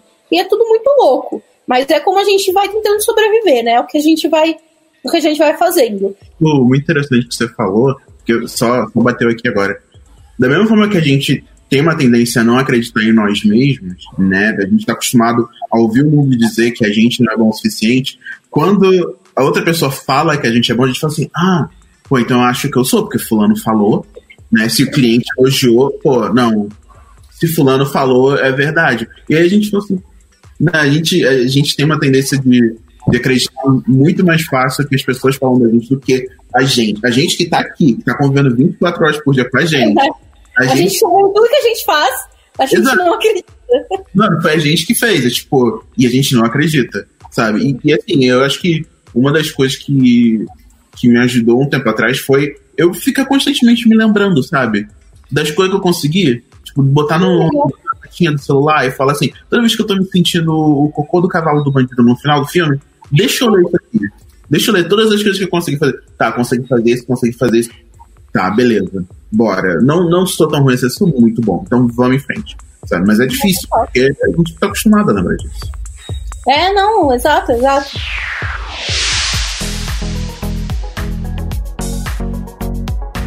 Entre em contato pelo site lambda3.com.br. Mudando um pouquinho de assunto aqui, Vitor, o Hugo Germano fez uma pergunta. Vou colocar aqui na tela, mas eu vou ler também, né? É, o que podemos fazer como pessoas aliadas no trabalho? Então, efetivamente, no nosso dia a dia, no nosso trabalho, o que, que essas pessoas podem fazer para ajudar todas essas questões que a gente já falou até agora? O que vocês acham? Cara, eu acho que tem, tem algumas coisas, sabe? Eu lembro de fazer um, uma apresentação num lugar que eu trabalhei, é, novamente, mês de novembro, é, dia da consciência negra, e tipo, rolou, rolou uma necessidade de um papo. E aí eu falei sobre como que pessoas podem ser melhores aliados, né? E, e, assim, era muito. Eram coisas básicas, só que não muito básicas, né? Que é tipo, cara, é você entender o seu privilégio, né? E, e realmente entender privilégio. Entender que não é que você privilégio não quer dizer que você é uma pessoa extremamente rica que nunca teve que se esforçar para conseguir na vida, conseguir o que tem na vida. Né? Privilégio quer dizer que tem coisas que você naturalmente não tem que lidar por situações que você simplesmente é. Você ser homem, você automaticamente não vai lidar com o machismo que uma mulher lida. Você sendo branco, você não vai lidar com racismo, sabe? Então, é entender privilégio, é você escutar, realmente escutar as pessoas, não só escutar, mas também pesquisar, né? Não esperar uma outra pessoa chegar e falar: Fulano, a tua atitude foi escrota, foi racista. Tá, mas por quê? Não espera a pessoa explicar, sabe? A pessoa não tem que explicar para você por que ela tá sentindo da forma que ela tá sentindo. Sim, é total. trabalho entender, né? Eu acho que é isso, é, é, também você saber que por você estar num lugar, num, num local de privilégio, você tem poderes que outras pessoas não têm. Então você tem que usar a sua voz, mas tem que usar quando é a sua vez. Você não vai falar por cima de uma pessoa. Não pode, né? É uma questão de tempo, sabe? É tempo, é, é ação, é, é, repetição. É todo dia, é você ficar o que todo, é você entender que, tá, beleza. A partir do momento que você começa a se educar e entender é, seu privilégio, as suas tendências e como grupos de pessoas diferentes são é, oprimidos de formas diferentes, você consegue começar a tomar ações que são mais informadas, né? Mais focadas em algum tipo de impacto. Uhum. Eu acho que também a. Concordo com tudo que vocês falaram, óbvio. É isso, né? Da gente ouvir as pessoas, né? E também, meu, acho que é, é obrigação de todo mundo abrir a boca quando acontecer alguma coisa. Que muitas vezes a gente vê machismo acontecendo, só, só as mulheres vão falar. Aí só homofobia, só os gays estão falando, lesbofobia, as estão falando, não, todo mundo tem que falar, ô, oh, isso daqui é errado. É importante todo mundo funcionar. Porque pensa, empresa sem pessoas, você é o único LGBT lá. Você vai falar, ninguém vai te ouvir. Então é importante todo mundo falar, ei, não gostei dessa brincadeira. E mesmo quando. Uma coisa que eu já vi, tipo, galera fazendo piadinha na hora do almoço. E aí quando eu tô chegando na, na Copa, para as piadinhas. Tipo, não, tem que ter piadinha quando eu não tô lá também. Eu acho que a gente se policiar, até quando as pessoas que não são diversas estão lá, e não é pra, tipo, pras câmeras não pegarem, não, é pra você ser uma pessoa melhor, cara. Entendeu? E é possível você ser uma pessoa melhor. E, e também é, é aquilo, a, ajudar as pessoas. Óbvio que, como falei, você vai pegar o braço do cego e falar, olha, eu vou te guiar. Não, não é isso mas também é, é perceber o que as pessoas estão é, precisando, até mesmo perguntar, tentar ajudar, porque uma coisa que eu, que eu vejo muito nas empresas é a, a uma, entrou uma pessoa hétero e a pessoa LGBT no mesmo dia. Vão tratar, tratar as pessoas iguais. Sim. E é, é o mundo ideal. Beleza. Porém, com, com o passar do tempo, a, é, é, é uma trajetória e, e uma pessoa tem uma autoestima diferente da outra. Aí a pessoa tá indo lá, fez amizade com todo mundo, cresceu, blá blá blá, sei lá, reconhecimento, teve uma sei lá. Aí a pessoa tá aqui, é analista, não consegue se promover, não consegue fazer amizade, porque ela acha que não é capaz e ninguém também acha isso. Ninguém vai lá conversar, ô, oh, você tá precisando de alguma coisa? Ô, oh, bora almoçar? Ô, oh, bora tomar um café? Ô, você gosta de jogo tal pra gente jogar junto? Ou você você é, que você escuta, é, você assistiu série tal, meu, todo mundo vai ter alguma, alguma coisa em comum, nem que seja 1%. É tipo, tentar com essas pessoas e também estar, estarem abertos a isso. Entendeu? Não é que eu quero que, que quem, não, quem não é igual a mim ah, vai escutar Lady Gaga comigo. Não é isso. Então a gente vai ter alguma coisa em comum, é, mas você não quer descobrir como é que a gente vai dividir algum momento que você é, não quer descobrir, você acha que eu sou um ET. Né? E que, né, às vezes, tipo, é, eu sou muito fechado porque tenho uma autoestima baixa. E quando eu falo alguma coisa, a pessoa fala, nossa, você toca guitarra? Tipo, gente, eu toco guitarra há 10 anos e você não sabia? e porque você não, nunca falou comigo. Entendeu? Aí, aí fica assim, não, mas por que você não falou que você gosta de tocar guitarra? Por que você não falou que você gosta de série tal? Por que você não me deu oi? Por que você não falou que você era vegetariano? Tipo, meu, eu tenho que falar todo tempo todo que todas as coisas que eu gosto para você se identificar comigo, para você finalmente olhar para um gay e falar: esse cara é legal? Porque pro hétero você não fez isso. Exato. Exato. do nosso lado, né? Sim, sim, a gente tem que se encaixar, né? Não é a não é a sociedade que tem que se enquadrar ao que nós, quem nós somos, né? É muito doido isso. Mas é, é, é bom, eu enfatizo o que o pessoal já disse. Então, tipo, assim como o, o falou, você tem que ouvir essas pessoas, tem que entender essas pessoas. Como o Lu disse, você tem que é, ir atrás e você fazer uma, uma relação, você fazer um, um contato com essa pessoa. Então, você criar alguma coisa é, que seja igual entre vocês, essas duas pessoas, entre você e outra pessoa, e vocês conseguirem conversar sobre isso, enfim. Eu acho que, tipo, é, as pessoas aliadas dentro da empresa, elas têm que dar palco.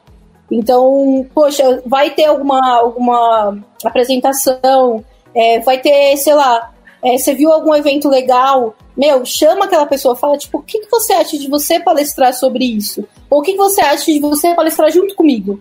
E aí você dá palco para essa pessoa, sabe? Você deixa mais ela falar do que você. Principalmente as pessoas que já estão acostumadas a dar palestra, né? Tem muitos senhores palestrinhas aí espalhados pelas empresas. Tipo, poxa, você precisa ficar. Você precisa fazer 10 palestras no ano?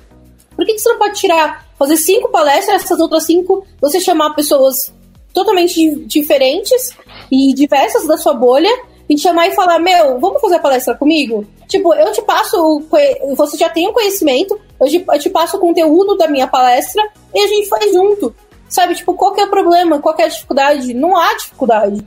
Então eu acho que falta muito das pessoas puxarem um pouco essas outras pessoas, entenderem que elas têm o tempo. Muitas vezes o que falta é pura confiança. É só a síndrome do impostor que tá lá, sabe? Então, tipo, por exemplo, é, alguém chega para mim e fala, ah, eu queria tava procurando alguém para falar de UX.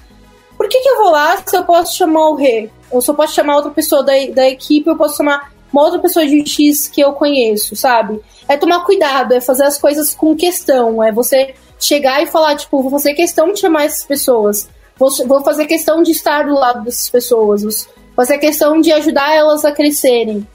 Mas tomar muito cuidado também para ultrapassar a barreira e falar para essas pessoas quando elas estão ali você não pode falar por elas se elas estão ali, você deixar elas falarem por elas. E tem que tomar cuidado também para você não ficar pressionando, porque a pressão é. Pode levar a lugar nenhum. A pessoa tem seu tempo, né? Acho que tem duas coisinhas que eu posso falar. É, que nem eu já dei mentoria para palestrantes, eu acho que você estava também já que no, no dia, né? Que é no, era Call for Papers Days, né? Que é um evento global tal, que, que, que criou foi um cara trans dos Estados Unidos tal, super legal. E uma coisa que a gente fala lá que, meu, cara, a pessoa tem seu tempo e, e, e tentar descobrir o talento das pessoas, né? Porque já teve mentorado, mentorada minha que, meu, trabalha com programação há 15 anos e nunca conseguiu palestrar. E, tipo, como é que você tem uma pessoa há 15 anos na sua empresa que você uhum. não dá oportunidade para essa pessoa palestrar? Como é que você tem uma pessoa talentosíssima e você não dá oportunidade nenhuma, não cria um espaço legal para essa pessoa se apresentar? E também espaços seguros, a, é, às vezes não é você colocar uma pessoa para palestrar para 500 pessoas. Cada pessoa tem seu tempo. Vamos fazer um grupo menor. Vamos botar ela para fazer um talk só para esse time. Quando a pessoa se sentir mais segura, vamos para um público maior. Cada pessoa tem seu tempo. Vamos fazer uma talk pequena, de 15 minutos, para fazer um teste. Ah, vamos ver o tema que a pessoa gosta bastante. E tem várias ferramentas, né, que a gente pode passar os links depois aí de tentar ajudar as pessoas. E claro, a pessoa tem que querer. E, mas a, eu acho que é importante a, a ajudar as pessoas a descobrirem talentos que essas pessoas têm. Que nem é te ver as pessoas comunicativas, blá blá blá blá blá, é sempre aquele carinha lá, fodão e e branquelo, isso, aquilo, que, que as pessoas ficam assim, nossa, como ele fala bem isso, aquilo. Aí chega a, a palestrante com a diversidade, aí vai todo mundo levanta e vai embora, assim, tipo, meu, dá uma chance. Assiste a talk inteira, por favor. E Sim, não conversa na talk. Também, né? Não Assistir, conversa na talk. Ouvir, é consumir. Sim, e tipo, ai, você acha que essa talk não tá boa? Beleza, assiste até o final, dá um feedback, é, depois da tal, chama de canto, dá umas dicas, adiciona essa pessoa, incentiva, curte as coisas dela. É isso. Porque Exato. não adianta você ver a palestra. Fala das coisas boas também que teve, né? Sim. Não é achar que a palestra foi horrível. Sim. Porra, né? Fala só o que é tem que ajudar a construir, né? Não a destruir as pessoas. Sim. E também a, uma coisa que também é importante, é, é isso, é, é, te dar espaço para essas pessoas também é, elas crescerem e. Ah, lembrei o que eu ia falar. É, a gente, quando a gente começa a ver que a gente está com privilégio, e eu, por exemplo, eu sou um gay da preferia, porém, como palestrante, eu cheguei num privilégio, que, as, que, as, que os lugares começaram a me chamar. E que eu comecei a fazer é, eu não palestro num lugar que não tiver mulheres e pessoas pretas. Eu não palestro. Ah, mas é é, vou deixar de palestrar? Vou. Eu deixei de palestrar em muito lugar por causa disso. Agora, a gente, você, a gente com aliado é, e pessoas que estão assistindo a gente também é isso. É, tá, tá tendo uma trilha de evento tal, meu, não tem mulher, não, não topa. Fala, olha, eu sou topo se tiver uma mulher. Se você não tem ninguém, eu indico uma amiga minha X. Ah, e você não conhece nenhuma mulher? Meu, que, que bolha você vive na tecnologia que você não conhece uma mulher? Tem um monte, várias e várias e várias, dá pra ficar o dia, a noite inteira falando. Então, acho que uh, ajudaria muito se os caras héteros ajudassem a, a, a ajudassem e falassem, meu, é, eu vou chamar uma amiga minha, eu, eu vou palestrar se tiver isso, aquilo. E, e também aquilo, é, quando você perceber que você está crescendo, traz uma, uma pessoa. Que nem quando eu comecei, que eu, eu virei um bom palestrante, eu estava sendo reconhecido, eu parei de palestrar para dar espaço para as pessoas também palestrarem e também comecei a indicar pessoas para palestrar e preparar pessoas para palestrar também. Agora tem um monte de gente que eu treinei que está palestrando no meu lugar. Isso comunidade é isso, gente. A gente não vai morrer palestrando todo ano no mesmo evento, isso, aquilo, e virar é, checkpoint todo ano, evento tal, todo ano vou palestrar no TDC. Tipo, deixa as pessoas palestrarem no TDC. Eu já palestrei no TDC é, dois anos seguidos. Parei. Não é porque eu não gosto do TDC, eu adoro o TDC, mas tem muita gente para palestrar também. Sim. É... Eu acho muito engraçado isso que, que o Lucas comentou, porque é, a, a, gente vê o quão diversa uma área é quando a gente começa a olhar para os eventos, né? A gente olha a lista de palestrantes. E, tipo, eu lembro de um, um evento, não sei como foi. Pode falar o nome da empresa? É que é um evento grande. Será que pode? Então, pode. foi o Vetex Day. Saca qual é? De e-commerce, tecnologia e tal. Eu acho que eu sei qual é. Então, teve um ano que teve o Obama, né? E foi, é. Yeah. E aí o CEO da minha última empresa, né, que eu tava trabalhando, ele ganhou o, o ingresso VIP. Ele falou, ah, não quero ir não, toma. Eu, beleza, eu peguei o ingresso. Eu falei assim, pô, maneiro, legal e tal. Só que eu não sabia que o ingresso era VIP. aí quando eu vi, eu tava na fila, eu falei assim, peraí, mano, meu ingresso é VIP. E tipo, é um outro tipo de tratamento. E aí quando eu tava olhando a fila, porque VIP não tem fila, e aí eu tava olhando em volta assim, cara, não tem ninguém preto aqui. Tipo, o headliner do evento é o Obama. sabe? E aí eu cheguei no lugar, eu comecei a procurar lugar na primeira fila, eu olhando, olhando, olhando, olhando, eu falei assim, tá, cara branco, cara branco, cara branco. E assim, e eu, satisfazendo o, o clichê, eu, eu gosto de moda. Sou muito viciado em moda. Leio revista, leio Vogue. Então, assim, eu olhava é, algumas pessoas que estavam no lugar, eu olhava e falava assim, mano, a pessoa veio para um evento com, com um salto de 3 mil reais. Que loucura é essa? Tipo, pra quê, sabe? E aí eu andava na fila procurando um lugar, todo mundo branco, todo mundo branco, e aí começou o evento, e aí começou aquela animação, né? Mostrando palestrantes, palestrantes, palestrantes, palestrantes.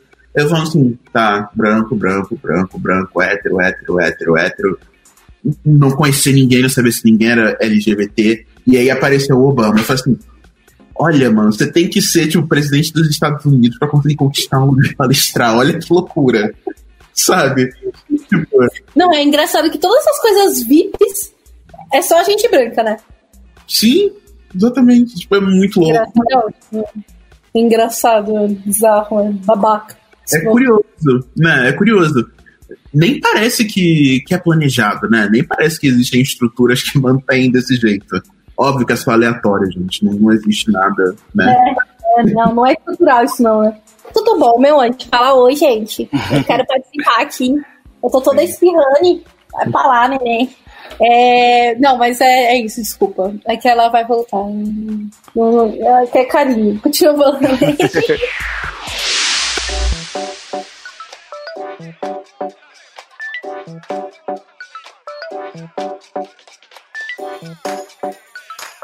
Escreva pra gente podcast@lambda3.com.br.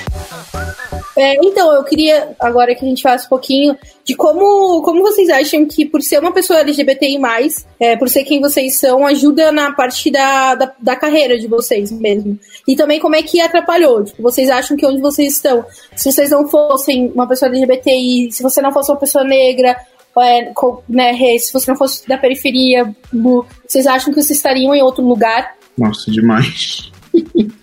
eu penso, cara, eu lembro durante a, a faculdade, lá na UFRJ, foi na época do Ciências Sem Fronteiras, uh. né? Programa de, de intercâmbio. O meu, o meu curso na UFRJ tinha um problema, e foi, foi bem no ano que eles barraram, começaram a barrar cursos de comunicação, né? E aí só podia ir curso de tecnologia.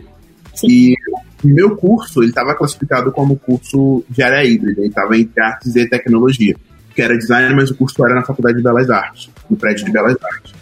Né? E aí, quando o pessoal tentava o, o intercâmbio, o MEC negava.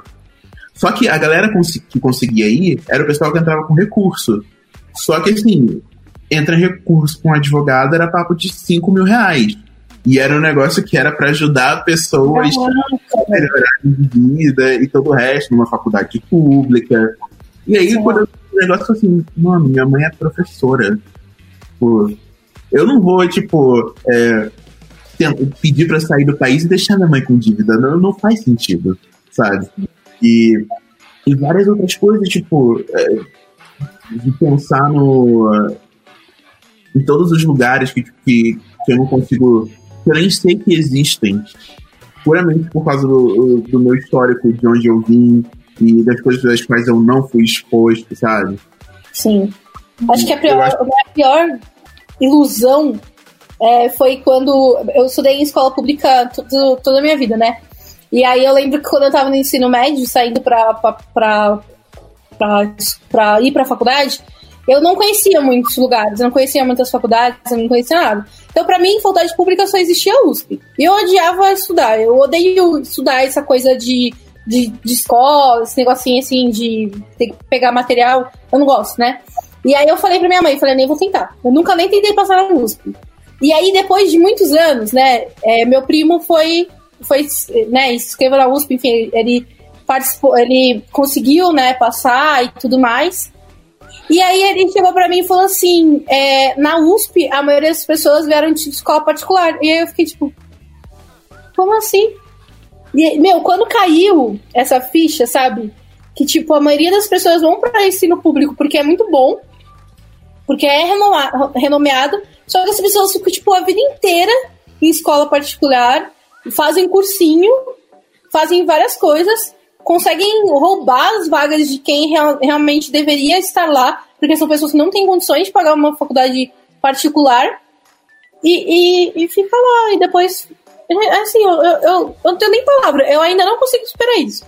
Acho que faz mais de 10 anos que, isso, que minha ficha caiu e eu ainda não consigo superar.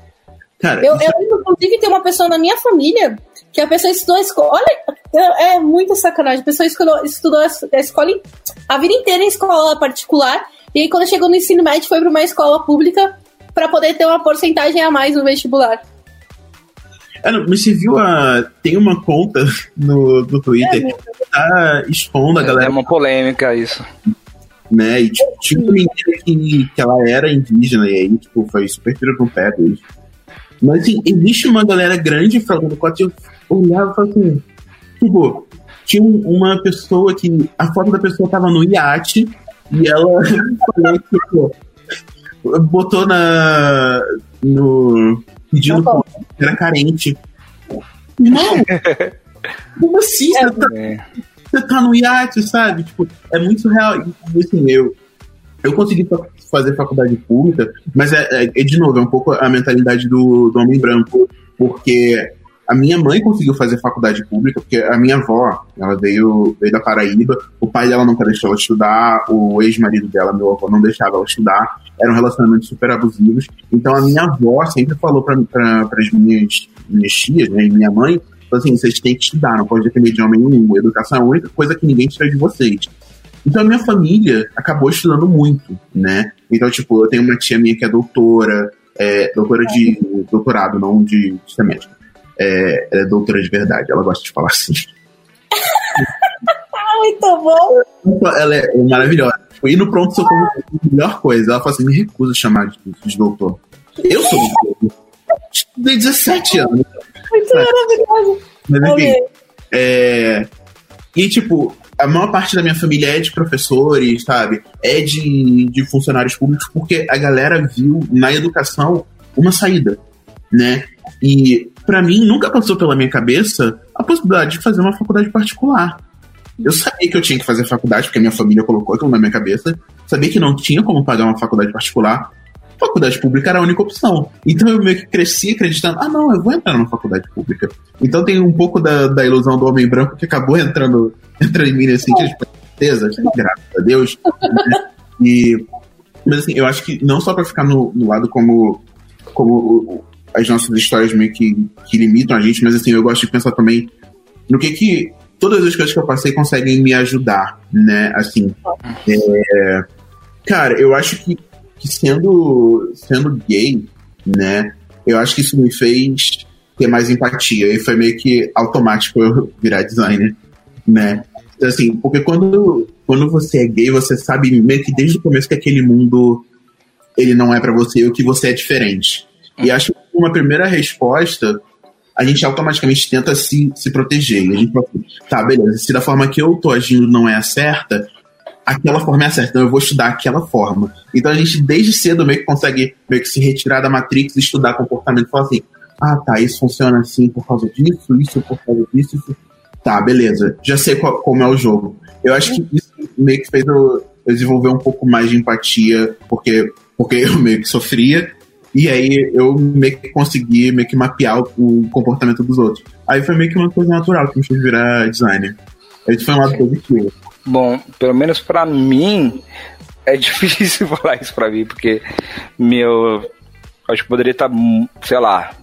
É, é difícil, porque comecei a trabalhar com 14 anos, então eu não, preciso, eu não precisaria se eu tivesse uma família rica, blá blá blá. Então, é, é realmente complicado quando você tem que curtir o ensino médio e você tá trabalhando 8 horas por dia, vai pra escola à noite e, e também fa- pag- eu tô pagando FES até hoje, gente. E não sei quando vai terminar, eu não consigo lugar no site, então se, se eu tiver 70 anos, o FIES mandar boleta, eu vou pagar porque eu não sei quando vai acabar.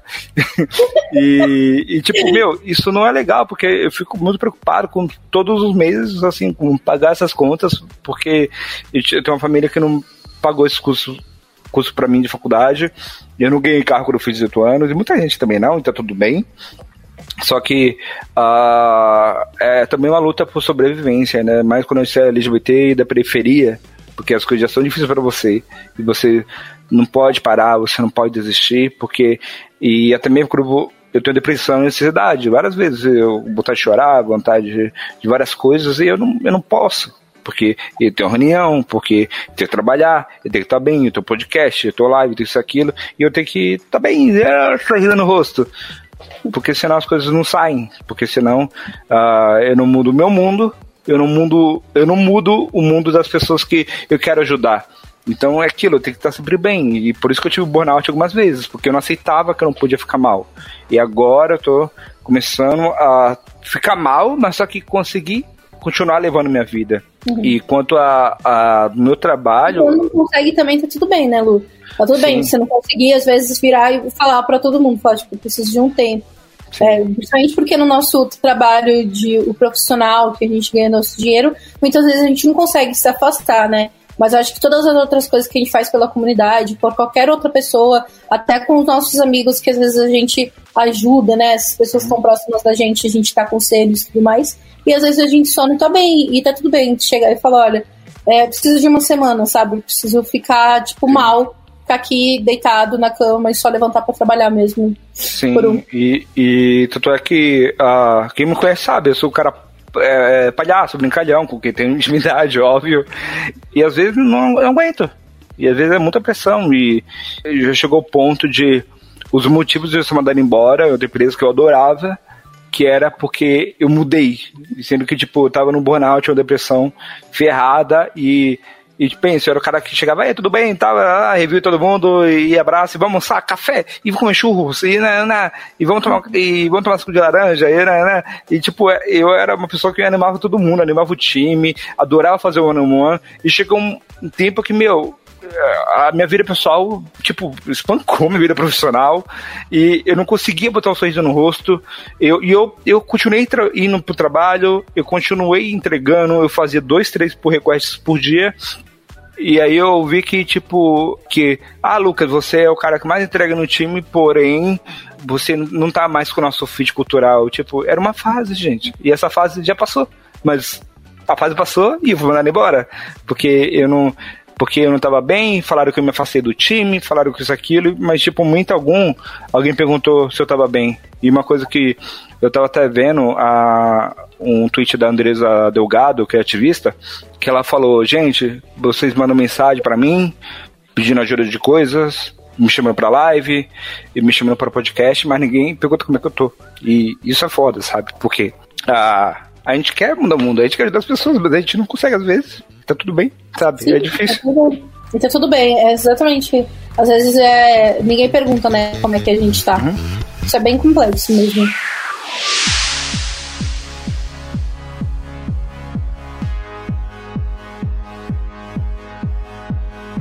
Você ouve podcast da Lambda 3. Uma outra coisa também que eu queria que a gente falasse um pouquinho, qual o conselho que a gente dá para as pessoas que estão chegando na tecnologia uhum. ou que querem mudar de área, tá? Para essas pessoas LGBT mais, é, precisamente. Oh. É, minha, é minha garrafa da Lambda, hora do mexer.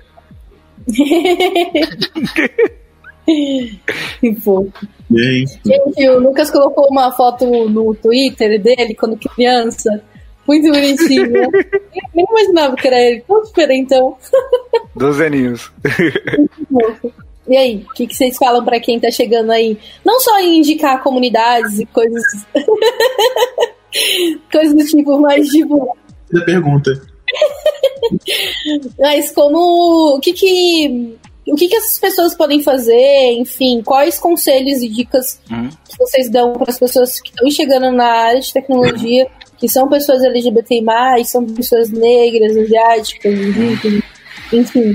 É, antes de vocês responderem, eu só queria que a gente visse comentário aqui de Fernando Okuma, que é muito bom, porque eu acho que realmente devia ser assim, que é, tipo, as faculdades públicas deveriam ser para pessoas, né, alunos de escolas públicas. E aí tem uma pequena cota para pessoas de ensino é, particular, né? Que seria essa cota, tipo, pessoas que nem o Rê, né, Que, tipo, não foi não foi porque você tinha grana para pagar aquilo, sim porque sua mãe né, trabalhava numa escola, por exemplo, que você podia estudar numa escola particular ou qualquer coisa do tipo. Eu acho que a sociedade devia mudar esse ponto. Ah, enquanto a sociedade não muda, o é, que, que vocês acham aí? Que, que dica que vocês dão? Bom, eu acho que, para quem está entrando, acho que um dos meus maiores erros, não sei se pode usar a palavra erro nesse caso, mas tanto faz. É, é Obrigado. é entender que é importante a gente estar com pessoas que têm a vivência parecida com a gente, porque empatia nem sempre resolve. Porque assim, eu sou pessoa LGBT e acho que é super importante eu estar em coletivos, eu estar ah, com pessoas que tiveram a vivência parecida com a minha, etc tal. Mas só que às vezes eu me sinto muito só. E aí, quando o Quebra Dev surgiu, eu fiquei assim, meu, é isso, adorei. Porque, meu, uh, tem pessoas LGBTs lá e pessoas da preferia, ou seja, pessoas passaram pelas mesmas coisas que eu. E, e eu sei que o pessoal LGBT quer meu bem, são pessoas maravilhosas, eu sei. Mas quando se falando de vivência, tipo, de. Uh, tipo, de abaixar porque tá tendo tiroteio, de ver corpo na rua. O pessoal, nem todo mundo LGBT tem essa vivência e não entende o que é, não sabe o que é essa dor, não sabe o que é namorar alguém e levar fora porque você não ganha bem, não sabe o que é gostar de alguém e a pessoa não te assume e dá dois meses tá namorando um advogado, tá namorando um médico, entendeu? E eu acho que é importante essas comunidades. Tem, eu, estão nascendo mais comunidades hoje, e se uma comunidade não existe sobre determinado assunto, crie. E por isso que o Todas as Letras nasceu. Porque a gente cansou de ver tecnologia não tem nada LGBT, vamos criar, porque é importante se reunir, conversar sobre determinados assuntos e não somente assuntos sobre diversidade, também coisas técnicas, porque a gente tem nossos talentos e às vezes a gente não tem um local que a gente se sinta vontade para poder falar sobre as coisas técnicas que a gente sabe, porque a que nem a gente tá fazendo uma live aqui no mês de junho, etc, sim, mas nós seres aqui temos vários talentos que o resto do ano a gente vai palestrar, o resto do ano a gente vai fazer podcast e também as, as comunidades aproveitar o melhor, o melhor disso, falar sobre salário, sim, vamos trocar ideia, fazer amizade, networking, isso me ajudou muito para eu sair da bolha e também a do aprendizado era eu parar de querer mudar algumas comunidades, porque tem comunidades que estão tipo seis, sete anos com o mesmo dono e não chama mulher para palestrar e tá lá todo mês e às vezes até repete os amigos e não coloca a mão de palestrar. E eu achava que essas comunidades não vão mudar e não vão mudar. O que eu faço? Eu não sigo, eu não divulgo, eu desisto, não incentivo. Se me vier perguntar, vou falar que não vá, porque não querem mudar. Se quiserem mudar um dia, beleza, a gente vai divulgar, a gente vai fazer de tudo para trazer mais gente para essa comunidade, mas enquanto tiver isso, não dá, gente. E tanto é que eu organizei um, um meetup de um framework JavaScript e eu não briguei com ninguém, eu não levantei a voz, eu não xinguei ninguém. E eu só tentei trazer palestrante mulher. E não era nem LGBT ainda. Eu tava indo aos poucos, né? Porque tava difícil. E do dia pra noite, abri o meetup e não era mais moderador. Nossa. e, e, ou seja, uh, não tinha o que reclamar de mim. Aí falaram, ai não, porque mês tal você não foi. Eu fiz uma cirurgia no mês tal que eu não fui. E eu avisei que ia fazer uma cirurgia. Aí quando eu cheguei no outro mês, falar, e aí, que dia vai ser o meetup? Ninguém me respondia. Eu fui, ué? Entendeu? E, e por isso que uh, é importante essas iniciativas, uh, que nem, uh, por exemplo, evento tal Women é importante, evento tal LGBT é importante, evento tal For All é importante, UX para é, pessoas pretas é importante, gente. Que para quem acha que está sendo segregação, desculpa, não é e nunca vai ser. É importante e tem que ter. No dia que tiver UX que vai incluir todo mundo, aí você vai precisar de outros eventos de UX, outros eventos de JavaScript, mas vai demorar. Enquanto demorar, a gente vai ter os nossos. Sim. É porque uma coisa que eu sempre falo é, é a gente precisa se juntar, né?